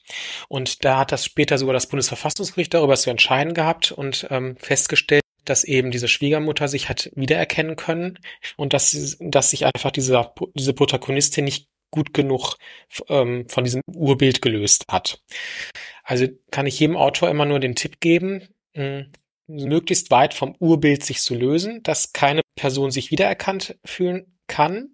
Wobei das Wiedererkennen selber wäre noch nicht mal das Problem. Das Problem ist, dass eine dritte Person erkennen kann, dass die gemeint war. Ja, darauf kommt es letztlich maßgeblich an Also die, und hier ist es eben der Fall gewesen, dass man doch recht leicht Rückschlüsse drauf ziehen konnte auf diese Familie, diese Familien, die äh, von dieser Lebensgefährtin, weil es eben so eine Liebesgeschichte auch war mit Maxim Biller und da konnten einfach Leute sehr schnell Rückschlüsse ziehen, dass wohl offenbar diese Schwiegermutter da sehr stark ähm, eine Rolle spielt in diesem Roman. Und genau, und deswegen muss man gucken, dass man von dem Urbild sich möglichst weit löst. Ähm, Aber Herr Walser durfte Herrn Ranitzky verprügeln. Ja, es gilt natürlich bei Personen des öffentlichen Lebens, die gilt das nur eingeschränkt. Ja, also Personen des öffentlichen Lebens, die müssen auch damit rechnen, dass sie nochmal weiter charakterisiert werden, dass sie, auch, dass sie in einem Roman vorkommen oder auch eine Kritik. Hier war es ja auch Martin Walzer, der eine Kritik an einem Kritiker, einem sehr bekannten Kritiker in diesem Buch verwertet hat und angebracht hat und da ist es einfach so, dass das natürlich eine Meinungsäußerung auch ist, die, die zulässig ist, weil eben der Marcel Reicharnitzky auch eine Person des öffentlichen Lebens ist. Die kennt jeder. Das ist aber bei so einer Schwiegermutter was anderes. Die kennt sonst eben ähm, niemand in der Öffentlichkeit. Und wenn da aber jetzt Verwandte oder Bekannte dieses Roman lesen und erkennen, oh, diese Schwiegermutter, die kommt da gar nicht gut weg, die hat da Eigenschaften, von der ich gar nichts wusste oder ja, das, da kann man ja verstehen, dass da so eine Person dann auch sich auf den Schlips getreten fühlt und dann ihre Urheberpersönlichkeitsrechte geltend macht. Genau, und dieses Buch ist ja bis heute auch verboten. Es, also ähm, das Bundesverfassungsgericht hat das ja dann nochmal bestätigt. Es sind wohl noch einige wenige Exemplare im, im Umlauf, die vor dem Verbot schon verkauft worden sind. Die gelten in der Branche jetzt auch als recht wertvoll. Dennoch wäre ich da auch jetzt als, wenn ich so ein Exemplar hätte, sehr, sehr vorsichtig, sowas ähm, weiter zu verkaufen. Ne? Also weil natürlich da auch, wenn es diese Schwiegermutter oder diese Lebensgefährtin, die ehemalige, ähm, erfahren würden, könnten natürlich auch gegen Privatpersonen klagen. Ne? Also es ist ja nicht nur eine Klage gegen diesen Kimowitsch Verlag, sondern jeder, der dieses Buch weiter veräußert, weiter verbreitet, der macht sie unterlassungspflichtig.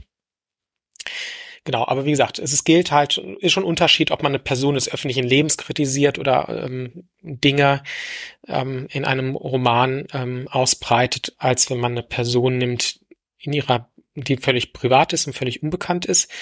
Und was Martin Walser ja auch nicht gemacht hat, jetzt irgendwie aus dem Privatleben von Marcel Reicharnitzky was mhm. zu berichten. Ne? Das ähm, ist natürlich auch nicht geschehen. Auch da hat natürlich Marcel Reicharnitzky eine gewisse Privatsphäre, äh, auch als Person des öffentlichen Lebens. Also die Öffentlichkeit hätte jetzt nichts, hatte nichts anzugehen, wenn er jetzt irgendwie eine besondere Krankheit gehabt hätte oder irgendeine schlechte private An, ähm, Angewohnheit, von der eigentlich niemand was weiß. Ne? Wenn es so wäre, dann könnte er auch sagen, okay, das ist meine reine Privatsphäre.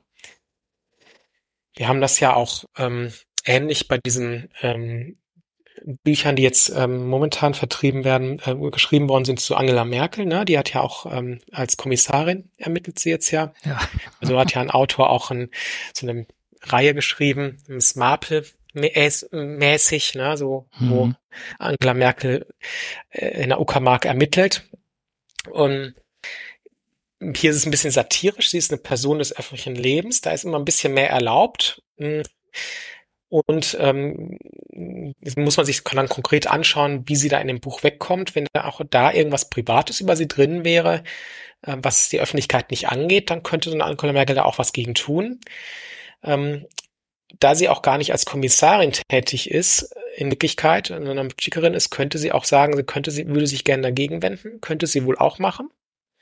Macht sie wohl offenbar nicht, weil sie auch genug Humor hat und es auch ihre Popularität natürlich fördert. Wo kein Kläger, da kein Richter. Ich weiß nicht, das frage ich mich auch immer wieder, wie das eigentlich wäre, wenn das Buch mal irgendwann richtig erfolgreich ist und mal verfilmt wird. Da könnte natürlich auch Angela Merkel dann hergehen und sagen, sie möchte finanziell daran beteiligt werden. Du, das ja ist verfilmt worden. Oder ist es sogar schon verfilmt worden? Mhm. Ja, das müsste, das weiß ich selber gar nicht, wie das konkret jetzt in dem Falle, wie, wie Autor und Angela Merkel sich da geeinigt haben.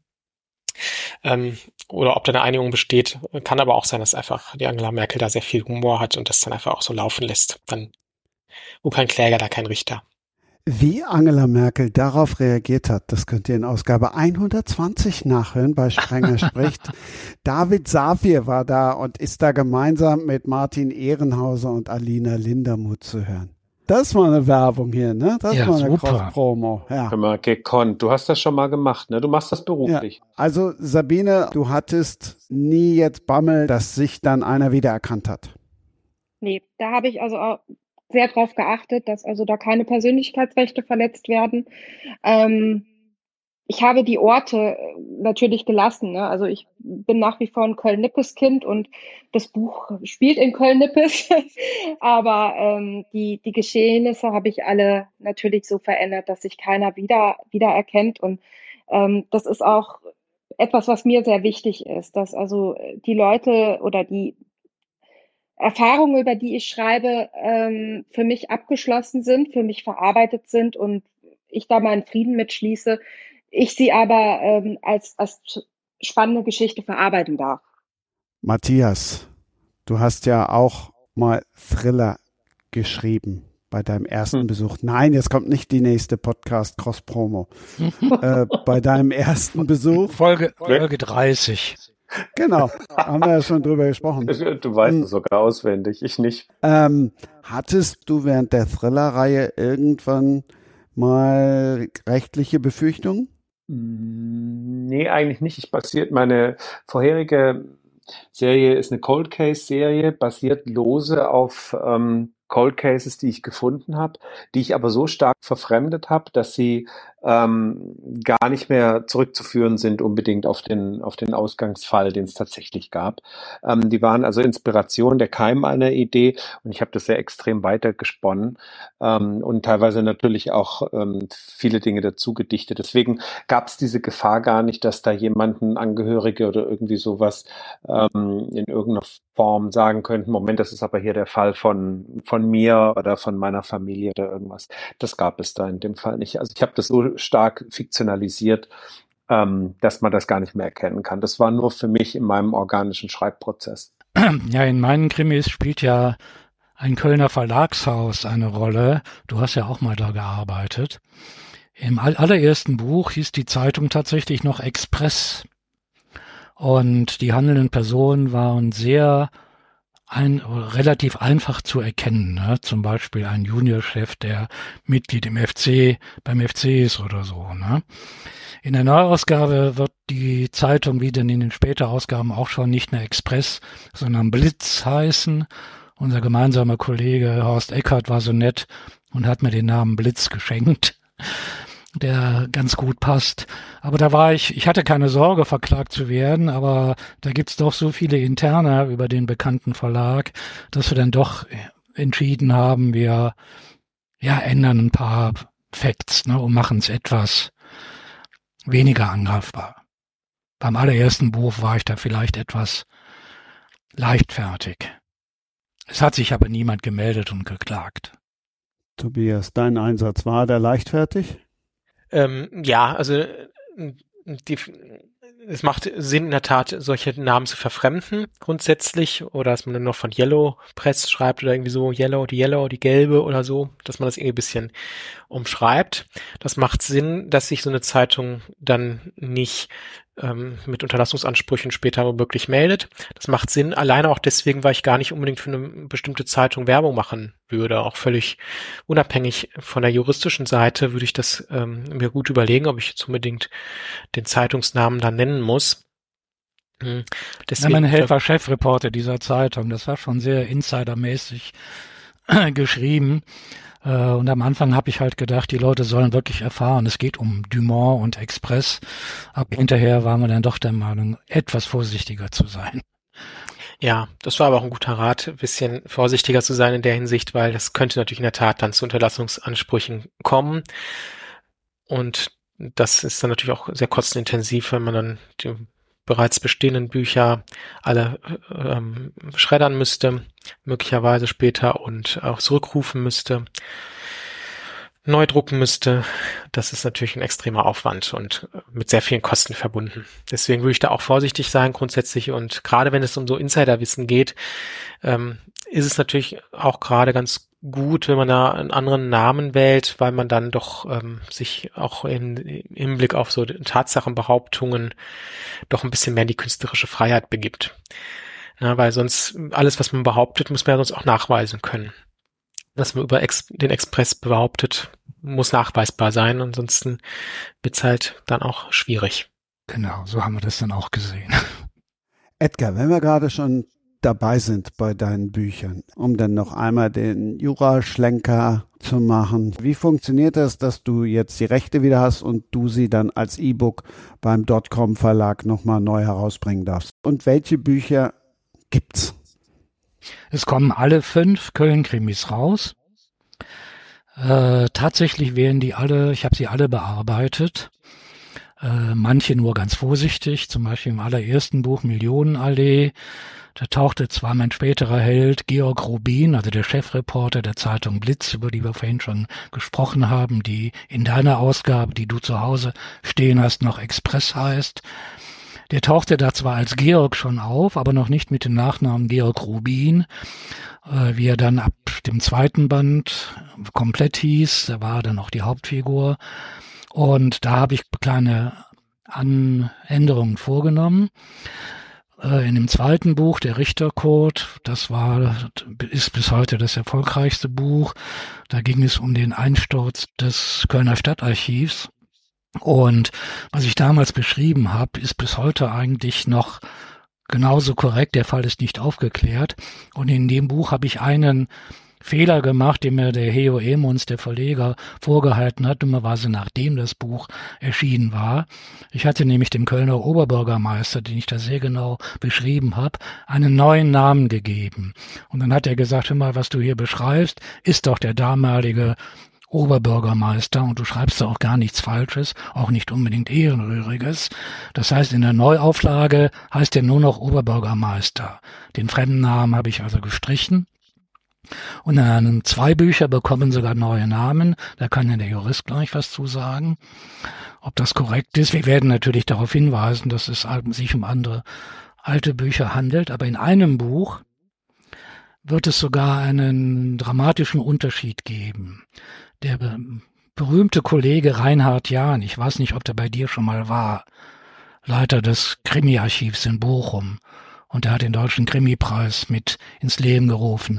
Aber der Reinhard Jahn hat mir zu dem Buch gesagt, Mord mit Reinblick, einmal wenn du es schaffst, ein Flugzeug auf dem Weg von Düsseldorf nach Köln im Braunkohlentargebiet zu landen, um da einen Flugzeugabsturz zu verhindern, dann musst du doch in der Lage sein, die tolle Figur, die du da erfunden hast, die französische Agentin zu retten. Die ließ ich nämlich in dem Buch die kam die nämlich ums Leben und in der Neuauflage, was dann auch die französische Agentin heißen wird und nicht mehr Mord mit Reinblick, wird diese junge Frau tatsächlich überleben. Also das wird tatsächlich eine deutliche Änderung zu der Erstausgabe sein.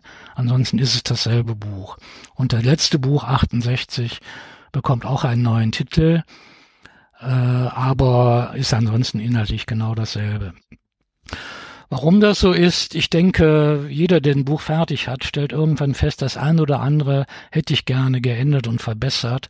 Und ich erinnere mich an die Schule, wenn wir Goethe gelesen haben, da war auch nicht hundertprozentig klar, welche Fassung von Goethes Gedichten denn die endgültige war. Also habe ich mir erlaubt, bei den Neuausgaben wird es eben ein paar Fehlerkorrekturen geben und eben in diesem einen Fall ganz speziell wird die französische Agentin überleben und die kommt dann vielleicht in einem nächsten Krimi nochmal vor. Tobias, da du schon angesprochen worden bist. Ähm, ja, inwieweit ist jetzt eine rechtsjuristische Frage? Also man kann das natürlich ändern. Ähm, in, in, einer Folgeauflage kann man natürlich äh, Veränderungen vornehmen.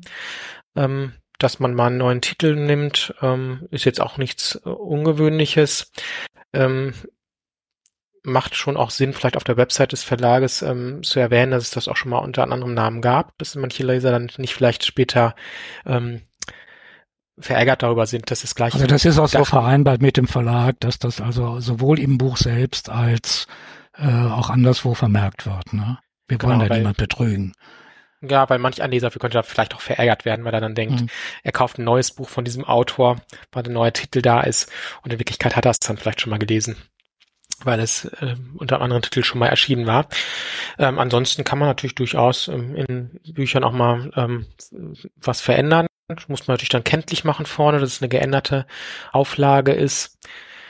Ähm, da spricht erstmal grundsätzlich nichts dagegen. Und dass man jetzt so Namen verändert, ähm, gerade wenn, wenn es so Personen des öffentlichen Lebens sind, kann man ja immer ein bisschen mehr. Solange da jetzt ähm, ein Oberbürgermeister, wenn er im Gespräch ist und er jetzt nicht irgendwie negativ davonkommt oder jedenfalls nicht auf äh, unberechtigte Weise negativ, also wenn er halt in seiner politischen Arbeit öffentlich auch irgendwo Kritik geerntet hat zu seiner Amtszeit, da kann man es natürlich auch erwähnen. Nur man darf jetzt nicht in seine Privatsphäre eindringen. Wenn man das, solange man das nicht tut und ihn nicht aufs Übelste diffamiert oder so, kann man das natürlich ihn auch mit Namen erwähnen, wenn er halt ähm, als Oberbürgermeister ja auch eine Person des öffentlichen Lebens ist und mit bestimmten ähm, Politik-Themen ähm, auch ähm, eben bekannt geworden ist und ja, es der Wahrheit dann auch entspricht letztlich dann kann man das natürlich dennoch machen. Also man könnte ihn ruhig dann auch wahrscheinlich in dem konkreten Fall auch mit Namen sogar nennen können, mhm. wenn man das unbedingt möchte. Aber ich finde es eigentlich auch ganz charmant, ihn einfach nur Oberbürgermeister zu nennen, weil es ja meistens auf den Namen gar nicht so stark ankommt für die fiktive Handlung. Ne? Ja, und ich fand den Hinweis dann von Heo Emons eigentlich ganz okay, weil er sagte, du beschreibst das so genau, das, das ist jetzt zwölf Jahre her, das Ereignis, und es stimmt immer noch. Ne? Und es ist immer noch nicht ganz aufgeklärt, dass wir damals in diesem Zusammenhang geschrieben haben und die Auftritte des Oberbürgermeisters, die sind den Leuten noch zum Teil im Gedächtnis. Ich fand es dann eigentlich auch richtig, ihm keinen fremden Namen zu geben, so sollen die Leute sich ihren Teil denken. Mir ist das, oder das ist wahrscheinlich jedem Leser oder jeder Leserin schon mal passiert, gerade wenn du auch viel liest. Dann kaufst ein Buch, denkst, geil, hatte ich noch nicht, und dann liest du es zehn Seiten und denkst, fuck, kenne ich ja schon, das heißt jetzt nur anders. Darf ich das, ohne das vorher zu kennzeichnen? Na, wir kennzeichnen es ja. Das ist so vereinbart und also wenn es wirklich als Neuerscheinung erscheint, dann könnte der Leser letztlich auch ähm, Rückgabe fordern, also ähm, rückabwickeln, weil er sagt, das Buch kannte er schon, das muss man schon kenntlich machen. Das würde ich schon kenntlich machen, dass das Buch einfach nur unter einem neuen Titel jetzt erscheint. Auch auf der Website würde ich es deutlich machen, ins Buch selber reinschreiben.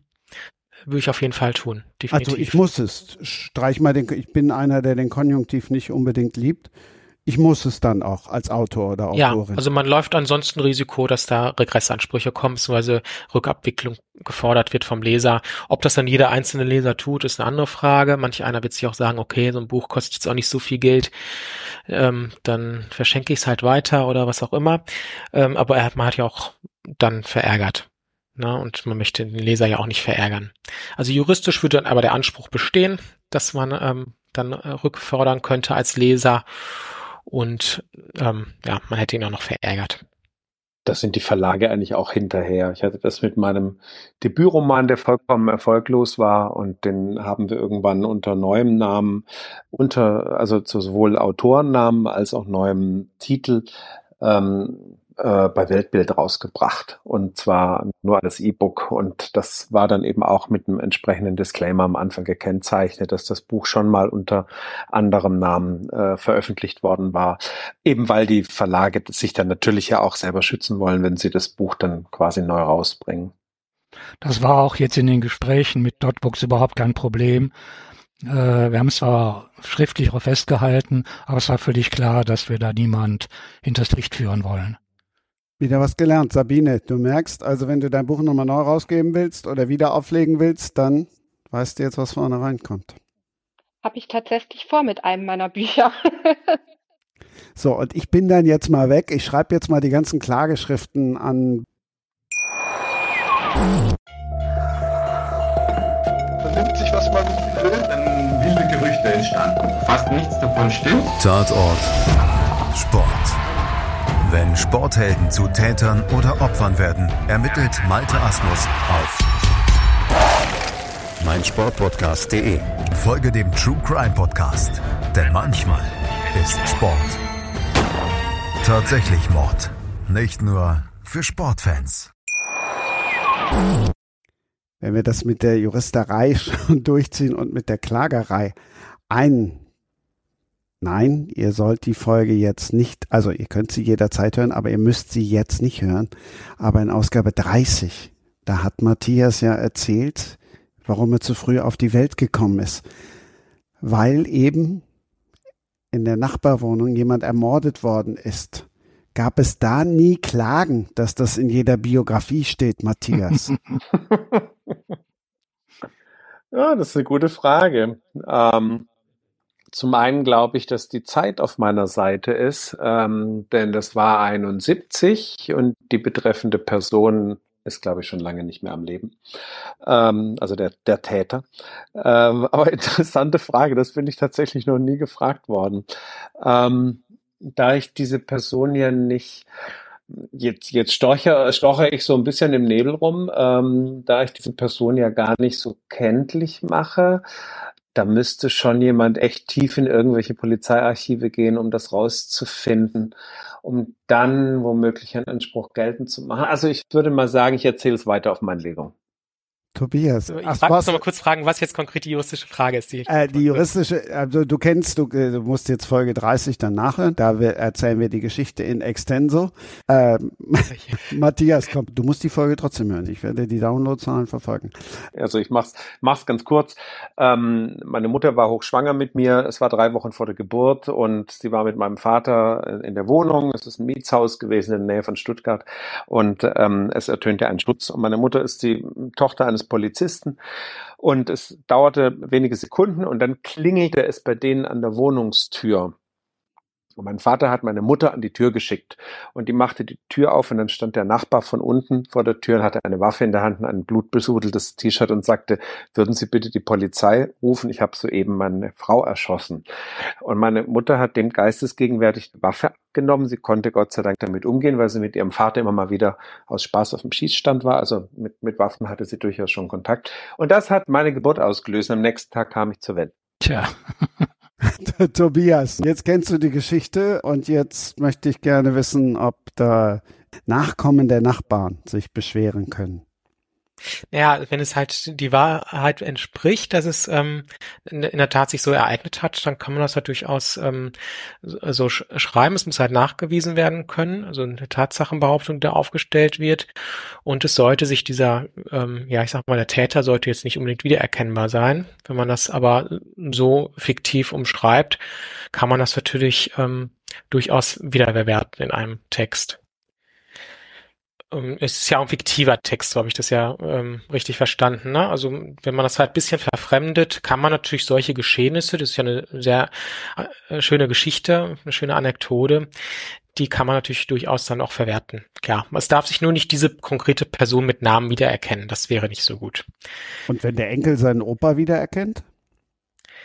Ähm, die Geschichte selber, nun gut, ähm, die ist ja letztlich dann auch durch eine künstlerische, man kann sie ja verändern ein bisschen und sie ist ja durch eine künstlerische ähm, Freiheit dann auch äh, veränderbar. Es darf nur eben nicht so sein, dass ähm, eine dritte Person direkt Rückschlüsse darauf ziehen kann, dass die Person gemeint war, diese konkrete Person. Wobei ich jetzt mal davon ausgehe, dass das sowieso dann wahrscheinlich in den Medien besprochen worden ist damals, dass da ein Mord geschehen ist oder ein Totschlag und ähm, dadurch wird diese Person wahrscheinlich sowieso eine gewisse Öffentlichkeit damals gehabt haben, in, in der Zeitung vorgekommen sein und da muss sich so eine Person natürlich auch ein bisschen mehr gefallen lassen, wenn sie schon ähm, in gewisser Weise eine Person des öffentlichen Lebens wurde, in gewisser Weise. Ich weiß jetzt nicht, wie der Prozess später ausgegangen ist. Ne? Also ist er dann da freigesprochen worden, hat sich das dann später vielleicht doch gar nicht bewahrheitet. Das, ähm, nee, nee, nichts freigesprochen. Der ist tatsächlich äh, verknackt worden. Und das wird wahrscheinlich dann ja auch durch die Medien, in den Medien ähm, breit, zumindest in den lokalen Medien, Thema gewesen sein. Also ist dann auch eine, ein geschehenes Lokal, was einfach bekannt ist, wo man dann auch darüber schreiben kann. Ja, dann ist da auch die Kunst, ähm, ja, ist halt auch die Möglichkeit schon durchaus gegeben, darüber zu schreiben. Es, ich würde nur darauf verzichten, den Namen dieses, dieses Täters zu nennen und ähm, ihm jetzt auch nicht noch irgendwas andichten, was er gar nicht hatte. Also nur Dinge auch zu schreiben, die auch wirklich der Tatsache entsprechen. Ja, damit kann ich arbeiten. Wir machen da jetzt mal einen Haken dran und äh, Matthias ist beruhigt, atmet auf. Ich habe ja ganz am Anfang gesagt, dass wir über viermal Köln sprechen und zweimal Facebook. Viermal Köln inkludierte natürlich mich selber dann auch. Und die Frage geht natürlich an einen anderen, der in Köln lebt und jetzt plötzlich seine neue Erfolgsserie in Düsseldorf spielen lässt. Wie kannst du nur? Weil das eine wunderbare Stadt ist, in der ganz Historisches passiert ist. Und darüber bin ich im Rahmen einer Recherche gestolpert und dachte mir, das ist wie Manna vom Himmel, als ich das gefunden habe. Soll ich es erzählen?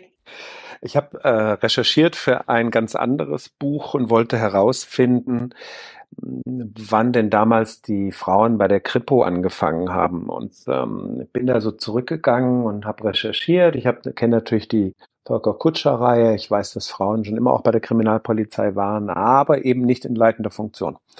Ähm, das kam eben alles viel später. Ich war da aber ganz unbeleckt und stolperte über einen fantastischen historischen Artikel einer einer Historikerin und ähm, der heißt Flintenweiber und Emma Peels von der wunderbaren Bettina Blum.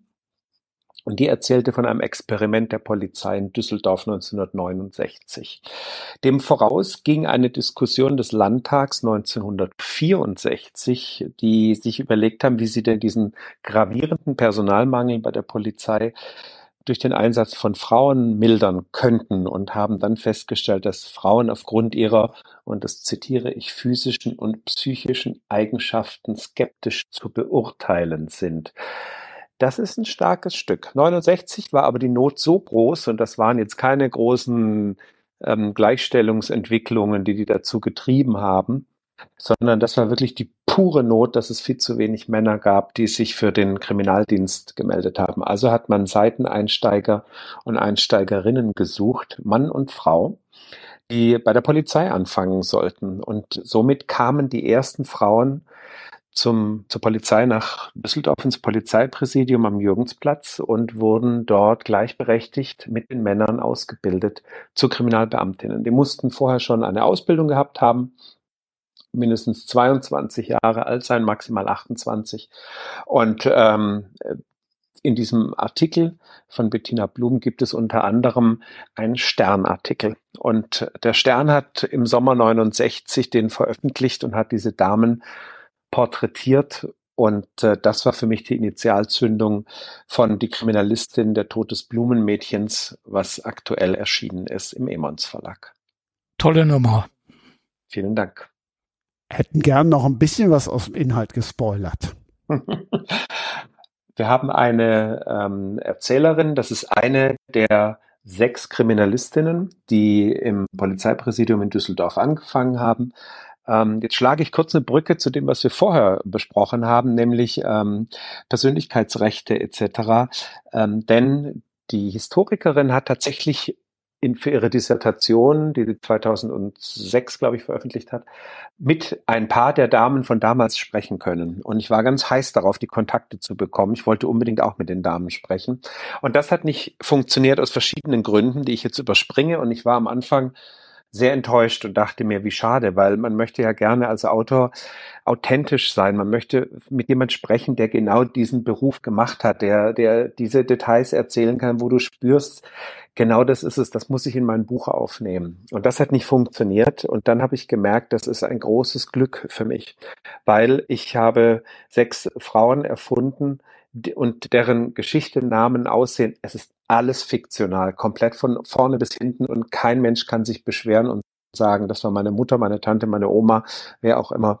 Das blieb für mich quasi außen vor und das Glück war, ich konnte die erfinden. Und ich habe eine Erzählerin erfunden und das ist Lucia Specht. Sie ist 22, kommt aus dem Ruhrpott, will diesem Ruhrpott endlich entrinnen ähm, und sie fängt dort bei der Polizei an. Sie bekommt auch nach kurzer Zeit, sie macht Station in der Mordkommission, einen ersten Fall. Es wird nämlich in einer Studentenbude unter dem Dach bei einem Brand wird eine Leiche einer jungen Frau gefunden, einer Studentin Lena Malberg. Und ähm, während ihr Chef, der sie nicht leiden kann, weil sie eine Frau ist und auch gar nicht will, dass Frauen in diese Behörde kommen und dem sehr skeptisch gegenübersteht, dass sie alles nix, alle nichts taugen, der sagt, das war ein Raubmord, der hakt das Ding schnell ab mit seiner Ermittler ähm, Vergangenheit oder seiner Erfahrung. Und Lucia beißt sich an dieser Geschichte fest und versucht herauszufinden, was da wirklich passiert ist. Das ist eine Kriminalgeschichte in diesem Roman. Ansonsten erfahren wir viel über die Damen selbst, auch über die Situation von damals. Wie war das für Frauen? 69 galt zum Beispiel immer noch, wenn du verheiratet warst, ähm, dass Frauen sich, äh, wenn sie einer Tätigkeit, einer Erwerbstätigkeit nachgehen wollten, die brauchten eine Genehmigung von ihrem Ehemann. Ansonsten ging das nicht und er konnte diese auch sofort wieder zurückziehen. Das nur mal so als kleines Beispiel, wie damals die Welt so ein bisschen tickte. Das war hochinteressant. Also es ist ein Kriminalroman, ist zugleich auch ein, eine Zeitreise nach 1969. Falls du auf einen Kriminalhauptkommissar Franzmann stößt in Düsseldorf, lass den weg. Das war mein, das war mein Vater. Wirklich? Ach Quatsch, wirklich? Ja, ja, mein Vater war, aber ich glaube, der war um diese Zeit beim Landeskriminal, Landes, beim LKA. Kriminal LKA. Mhm. Und mein Bruder Gerald, der war allerdings bei der Düsseldorfer Polizei. Äh, in welchem Kommissariat war der? Weißt du? Äh, nicht mit Mord. Also der hat mehr so Richtung Wirtschaft? Diebstahl. Wirtschaftskriminalität oder sowas. Sowas in der Art, mhm. ja. Mhm. K1 ist das zusammengefasst, genau. Ja, spannend. Also wobei der Nachnamen Franzmann ist natürlich einer, den merkt man sich sofort. Ne? Also äh, den, den würde ich mir jetzt eigentlich sofort in mein Notizbuch schreiben unter unter dem Namen, die mir gut gefallen. Äh, und dann steht dann der drunter. Weil Franzmann, das ist, da ist man sofort dabei. Ja, ja. Vielleicht komme ich dann nochmal auf dich zu. Ne? Da findest du nur schlimme Sachen über den, glaube ich. Tatsächlich. Naja, das ja, ist ja, ja, prima. Man braucht ja auch ein paar Bad Guys in Kriminalromanen, oder? Ja, ja, aber doch nicht bei der Polizei. Ja. Ja, na gut. Ja. Melde dich, wenn du was findest. Aber, aber muss nicht sein. In Ordnung. Weil wir vorhin mal über Trends gesprochen haben. Sind die Romane jetzt auch ein Trend? Den Trends sind, ja, mit Trends immer so eine Sache, ne? Also ich als Autor würde ja grundsätzlich auch gar nicht unbedingt nach dem Trend schreiben, ne? Also, sondern versuchen, mehr das zu schreiben, was mir selber ähm, mich selber interessiert, wo ich selber auch gerne einen Trend vielleicht setzen möchte. Ähm, Ob es ein Trend ist, ist immer schwer zu beurteilen. Ich bin jetzt auch gar nicht so stark in der Szene, dass ich jetzt immer jedem Trend folge, sondern ich lese persönlich auch immer gerne das, was ich, was mich persönlich interessiert.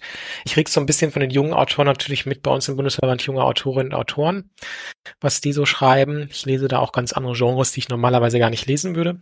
Ich bin jetzt beispielsweise nicht so ein großer Krimi-Leser privat, aber ähm, was unsere Mitglieder so schreiben, das, das nehme ich dann schon auch zur Kenntnis und lese das auch, weil mich das einfach dann auch interessiert, was unsere Mitglieder so schreiben. Ähm, ja, und direkten Trend habe ich jetzt noch nicht ausfindig machen können, aber ich würde auch ohnehin grundsätzlich Autoren nicht unbedingt raten, nach dem Trend zu schreiben, sondern auch verstärkt wirklich das zu schreiben, was einen selber interessiert, weil man meistens darin am besten ist, was man, was einen selber bewegt. Und oft ist es dann ja auch so, dann ist das Buch schon fertig und dann ist der Trend auch schon wieder vorbei. Wir leben in einer sehr schnelllebigen Zeit und, Trends überleben sich ja doch sehr schnell mittlerweile. Ja, also ähm, ob Romane Trends sind oder nicht, kann ich jetzt so auch nicht sagen. Also ich bewege mich in Gruppen auf Facebook, die sehr viel mit äh, Büchern zu tun haben. Ich leite auch eine eigene kleine ähm, Facebook-Gruppe, die sich die anonymen Buchsüchtigen nennt. Da sind also hauptsächlich Mitglieder, die ähm, ja so um die 100 Bücher im Jahr lesen. Und ähm, die Schwerpunkte da sind eindeutig. Also es geht eher so Richtung Krimi, Thriller. Ähm, wir haben aber auch sehr viele Romanautoren in dieser Gruppe, die aber leider tatsächlich untergehen. Also ähm, ja, die, die sehr, also ich, ich bin halt jemand, ich lese auch tatsächlich die Bücher aller Autoren, die bei mir in der Gruppe sind. Und ich muss sagen, wir haben sehr viele spannende Autoren in dieser Gruppe, aber ähm, sie gehen einfach unter, weil ähm, ich glaube, dass so der ja, Trend kann man jetzt nicht sagen, aber ich glaube einfach die, die Lust an etwas Bösen, etwas Blutigen, etwas Geheimnisvollen ist größer als ähm, an einem Roman, wo man halt äh, vielleicht eine Familiengeschichte erfährt oder äh, so eine dahinplätschernde Story hat. Das ist tatsächlich etwas, das beobachte ich bei mir in der Gruppe, das kommt leider überhaupt nicht an. Ja, wir reden schon über Kriminalromane, ne? nur eben aus einer anderen so, Zeit. Ja. Ja, aber das ist, ähm, also ich, ich lese gerade im Moment einen, einen spannenden, ähm, ja, es nennt sich auch wieder Thriller, ähm, aber er, er, schreibt auch über True Crime vom Jörg Pieska. Der hat jetzt ähm, die Pain Matrix Reihe rausgebracht. Der Kannibale. Sowas bewegt die Leute. Also so True Crime Geschichten oder so so blutige Geschichten, so ähm, Dinge, wo man wo man Gänsehaut bekommt. Das ist momentan so das, wo wo die wo die Leute auf den Zug gerne aufspringen. Ich sitze gerade an einem Projekt, von dem ich nicht wusste, dass es ein Trend sein könnte äh, weil ich schreibe zum ersten Mal über eine jugendliche Heldin, die ist 15 Jahre, der Roman spielt 1985. Es ist natürlich trotzdem ein Spannungsroman, aber eigentlich ist das Genre ist sowas wie Young Adult Fantasy und mir war gar nicht klar, dass das Trend ist. Obwohl, wenn ich natürlich mir dann die Titel angucke, die es in dem Genre gibt, insbesondere in den USA, aber auch in Deutschland, war mir das gar nicht so bewusst. Ich habe angefangen, weil ich äh, ja dieses diese junge Heldin, dieses Mädchen, die hat eine besondere Fähigkeit und die fand ich so spannend und darum versuche ich jetzt einen Roman zu schreiben, der natürlich auch spannend ist, aber es wird kein Krimi. Ich habe das Buch eigentlich aus einer organischen Entwicklung meines Schreibens hin entwickelt. Ähm, ich habe äh, in der vorherigen Reihe Preis der Rache und Lohn des Verrats die Lupe Svensson und Otto Hagedorn Reihe, mit der ich in Folge 30 schon zu Gast war. Wow. Ähm, äh, da habe ich Rückblenden immer gehabt in die 70er mhm. und 80er Jahre. Und da habe ich schon gemerkt, dass mir das, dass ich da wahnsinnig Lust drauf habe auf diese Zeitreisen. Da waren nur kleine Rückblenden und als dann diese, dieser Artikel mir in die Hände fiel, wusste ich, das ist super, ich will eine Geschichte mal erzählen, die nur 1969 spielt.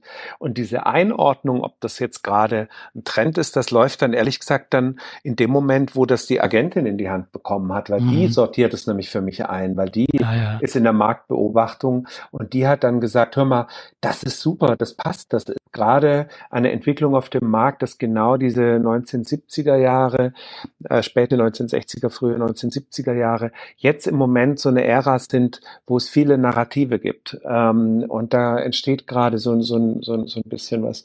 Ähm, und dann, ja, dann kam ich wohl zum richtigen Zeitpunkt, weil eben ähm, das genau eine Ära ist, die mit Verlaub hier auch schon über 50 Jahre her ist. Ähm, und ähm, das passte dann irgendwie ganz gut. Aber das Schreiben kam bei mir einfach diese, das, es trieb mich quasi in diese, in diese Epoche. Es war kein Kalkül. Nein, ich finde auf jeden Fall, das Setting fand ich sehr, sehr spannend, schon als ich es vorher gelesen habe. Die Idee ist super und ich kann mich auch sehr gut an diese Zeit erinnern.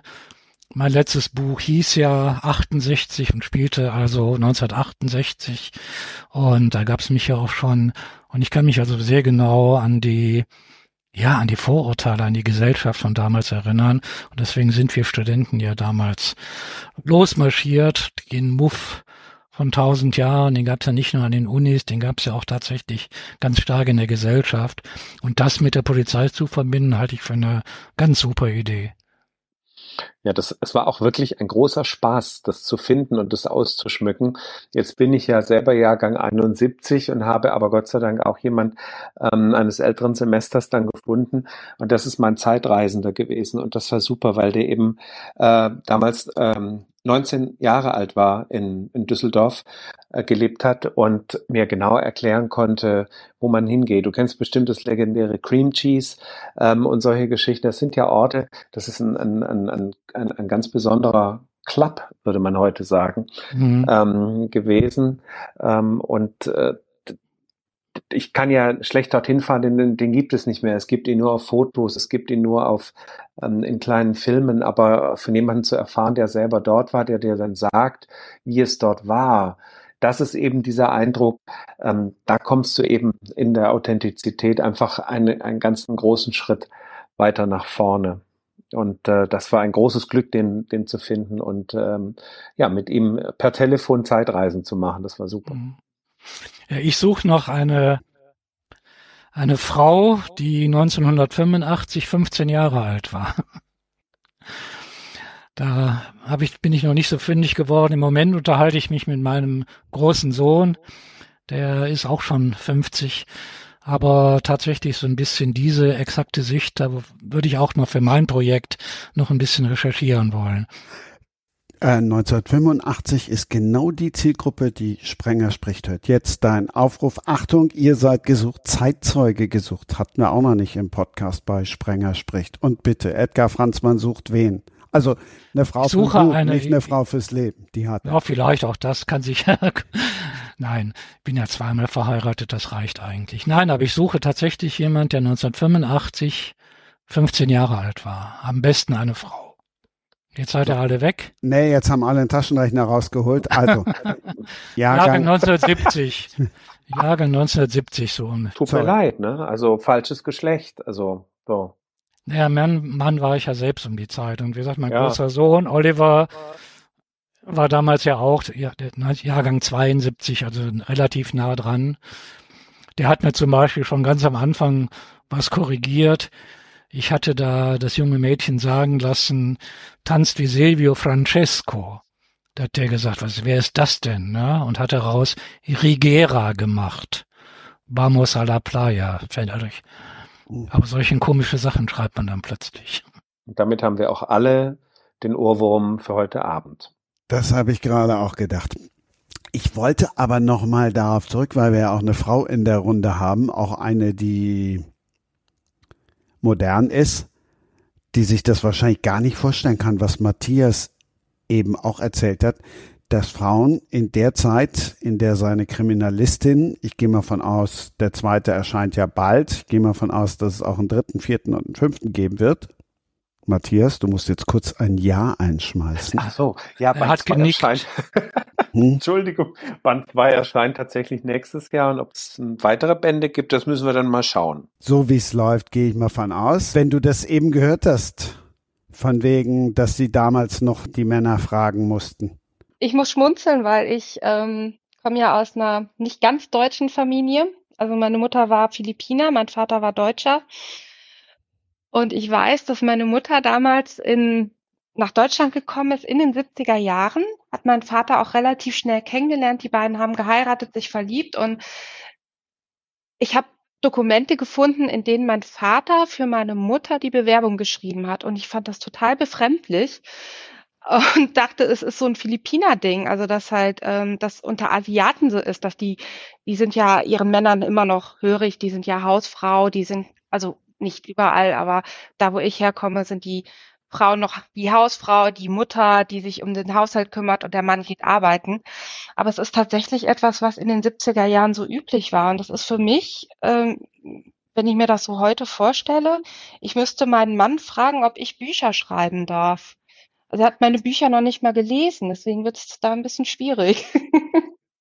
Ja, es ist ja auch noch gravierender gewesen. Also wenn man, also du dürftest als verheiratete Frau gar keinen Buchvertrag mit einem Verlag abschließen, weil Frauen erst nach 1969 als geschäftsfähig angesehen worden sind. Also davor war das, äh, war das immer, hatte der Mann ähm, da ganz klar die, den Finger drauf. Dass, äh, und ähm, allein an der Sprache, wir kennen die Anrede Fräulein, damit war klar, ob diese Frau verheiratet ist oder nicht.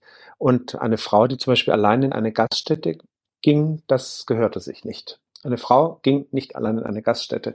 Ähm, dann setzte sich entweder jemand dazu, um das ein bisschen so zu schützen, aber eine Frau geht allein in eine Gaststätte gab es nicht. Ein Mann geht allein in die Gaststätte. Der heißt auch immer in der Anrede Herr, ob der verheiratet ist oder nicht, war seine Privatsache.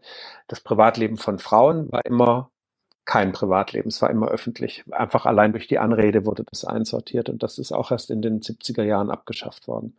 Also auf offizieller Seite. Ich glaube, es gab sehr lange immer noch die Anrede Fräulein und ähm, bis in die späten 80er und 90er wurden, glaube ich, junge Damen auch gern von älteren Herrschaften mal mit Fräulein angeredet. Ich habe tatsächlich meine Ausbildung in einem Betrieb gemacht. Das war noch so ein alteingesessener Familienbetrieb.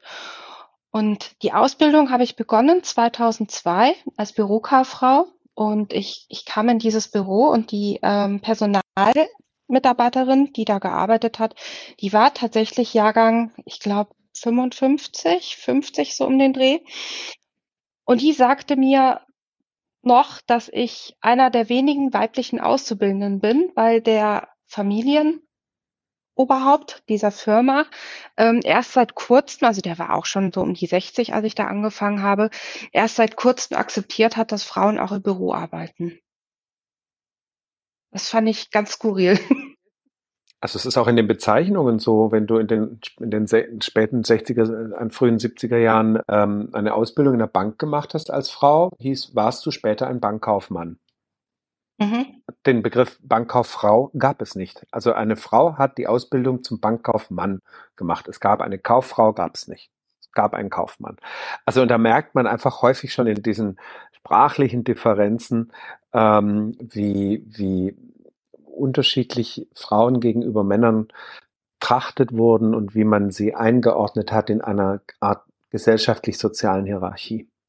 Nehmen wir zum Abschluss nochmal den Rechtsanwalt ins Boot. Gibt es heutzutage noch, also sprich 2023, Unterschiede, gerade jetzt auch was an euch als Verband herangetragen wird zwischen Männern, Frauen, es? Ja, also zum Glück hat sich da ja doch sehr viel getan. Also ist immer wieder erschreckend zu hören, dass noch in den 70er Jahren eben solche Regelungen galten, dass die Frau nicht arbeiten durfte, wenn der Mann das nicht erlaubt hat. Das ist zum Glück ja ähm, also hört sich ja eigentlich an wie das vorletzte Jahrhundert. Ne? Wenn man noch bedenkt, dass es in den 70er Jahren, bis in die 70er Jahre so galt, das ist natürlich schon extrem. Ähm, heute spielt das zum Glück nicht mehr so die Rolle. Wir haben natürlich immer noch eine gewisse Ungleichberechtigung, was bei Gehältern, was Gehälter betrifft, dass Frauen oft weniger verdienen. Das haben wir weiterhin.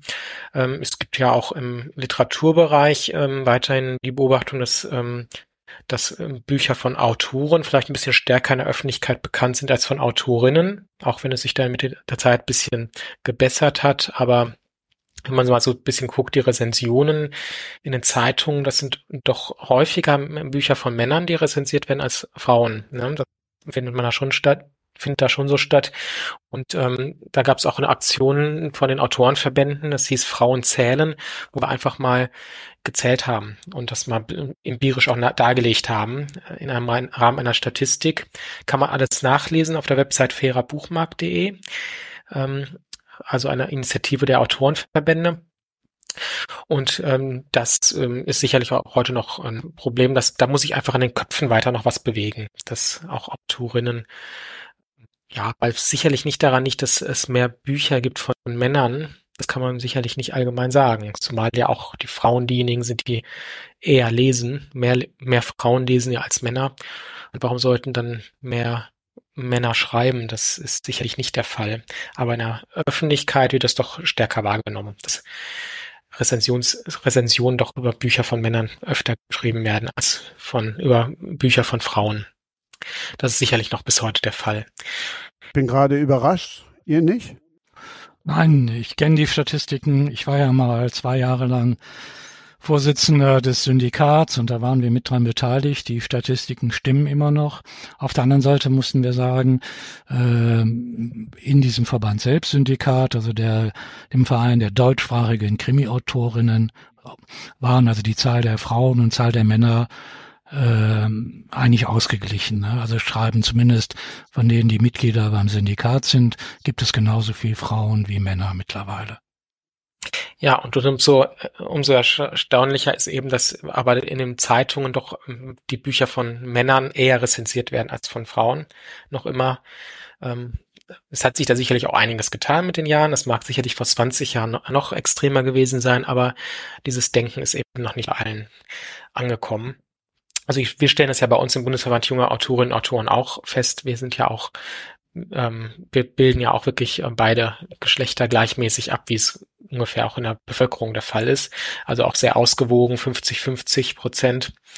Und ähm, das ist, ähm, das muss ich dann aber auch eben in der Öffentlichkeit ähm, bei der Werbung der Bücher und bei Rezensionen widerspiegeln. Ne? Und da muss sicherlich noch umdenken bei manchen Journalisten passieren. Ich habe ähm, jetzt nur so aus, aus meiner Büchererfahrung halt äh, online, ich habe mit wahnsinnig vielen Self-Publisher Frauen zu tun. Und ähm, ich finde es immer sehr interessant zu sehen, äh, wie bekannter die werden. Also ich habe irgendwie das Gefühl, dass gerade so im Self, ähm, Self-Publishing-Bereich die Frauen erfolgreicher sind als im Verlag. Also ich habe immer das Gefühl, dass Frauen schle oder schwerer haben, einen Verlag zu finden, dafür aber als Self-Publisher, gerade so mit der Werbung auf Instagram, Facebook oder Lovely Books, ähm, da sehr viel Erfolg haben und auch sehr bekannt werden. Also ich habe da, es ist meine persönliche Erfahrung. Ja, man hat ja, ja, bei Fifty Shades of Grey gesehen, da hat die Autorin, die als Self-Publisherin angefangen hat, den ganzen Lübbe Verlag gerettet, ne? Mhm. Das hat sicherlich auch teilweise was mit Genres zu tun, ne? weil vielleicht viele Frauen in bestimmten Genres eher schreiben, Liebesromane. Ich gehe mal davon aus, dass das mehr Frauen schreiben als, als Männer.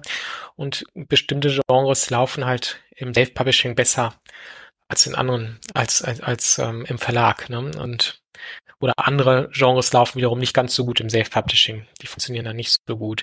Und das, daran liegt sicherlich auch, dass dann viele Frauen dann dadurch sehr erfolgreich sind im Self-Publishing. Wobei das Thema Frauen in Bücher ähm, immer gut funktioniert. Also früher war es ja immer so, es, der Mann schreibt ein Buch und der Hauptprotagonist ist ein Mann. Und mittlerweile ist es ja auch wirklich ähm, beliebt und auch etabliert, dass die Hauptfigur eine Frau sein darf, wie jetzt die ähm, sechs Frauen, die einen Mordfall aufklären. Also äh, das finde ich auch immer ganz spannend, dass es, dass sich das so gewandelt hat, dass also mittlerweile Frauen die Starken sind in den Büchern. Ja, das glaube ich auch. Da ist ein ganz deutlicher Wandel passiert und zwar auf ganz verschiedenen Ebenen, auf der schreibenden Ebene, auf der Hauptcharaktere-Ebene, aber auch in dem ganzen Buchmarkt. Also ähm, es sind immer mehr Frauen auch in Führungspositionen ähm, in den großen Verlagshäusern angekommen. Ähm, wenn man die Longlist oder so von Buchpreisen oft ansieht, ist es in wenigen Ausfällen, ein, ein, in wenigen Fällen so, dass es eigentlich paritätisch ist oder dass es sogar mehr Bücher von Frauen sind, die es auf die Listen schaffen. Also ähm, es ist nur, und das ist meine persönliche Betrachtung, aber vielleicht irre ich mich, habe ich manchmal den Eindruck, dass es häufig bei Preisen so ist, dass es eher Männer Preise bekommen als Frauen. Aber ich glaube, auch das wird sich noch ändern.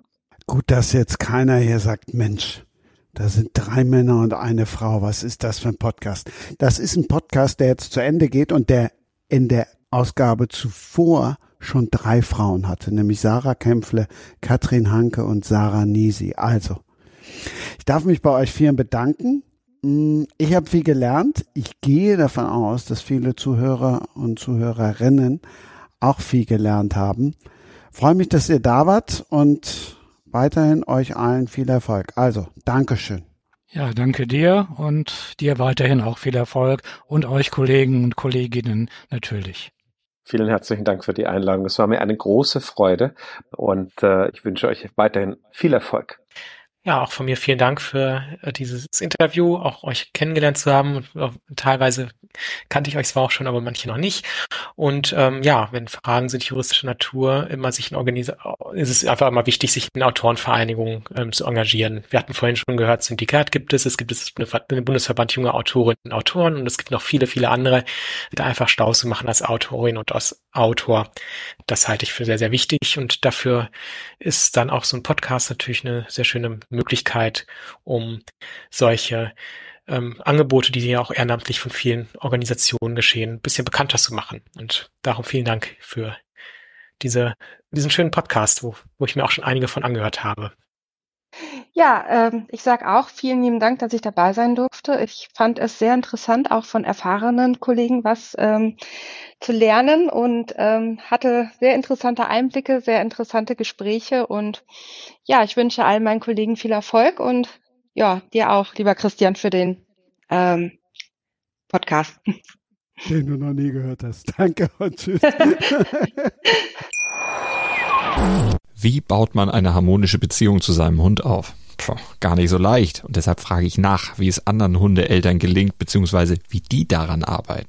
Bei Iswas Dog reden wir dann drüber. Alle 14 Tage neu mit mir, Malte Asmus und unserer Expertin für eine harmonische Mensch-Hund-Beziehung, Melanie Lippisch. Iswas Dog mit Malte Asmus. Überall, wo es Podcasts gibt. Das war Sprenger spricht. Autor Insights.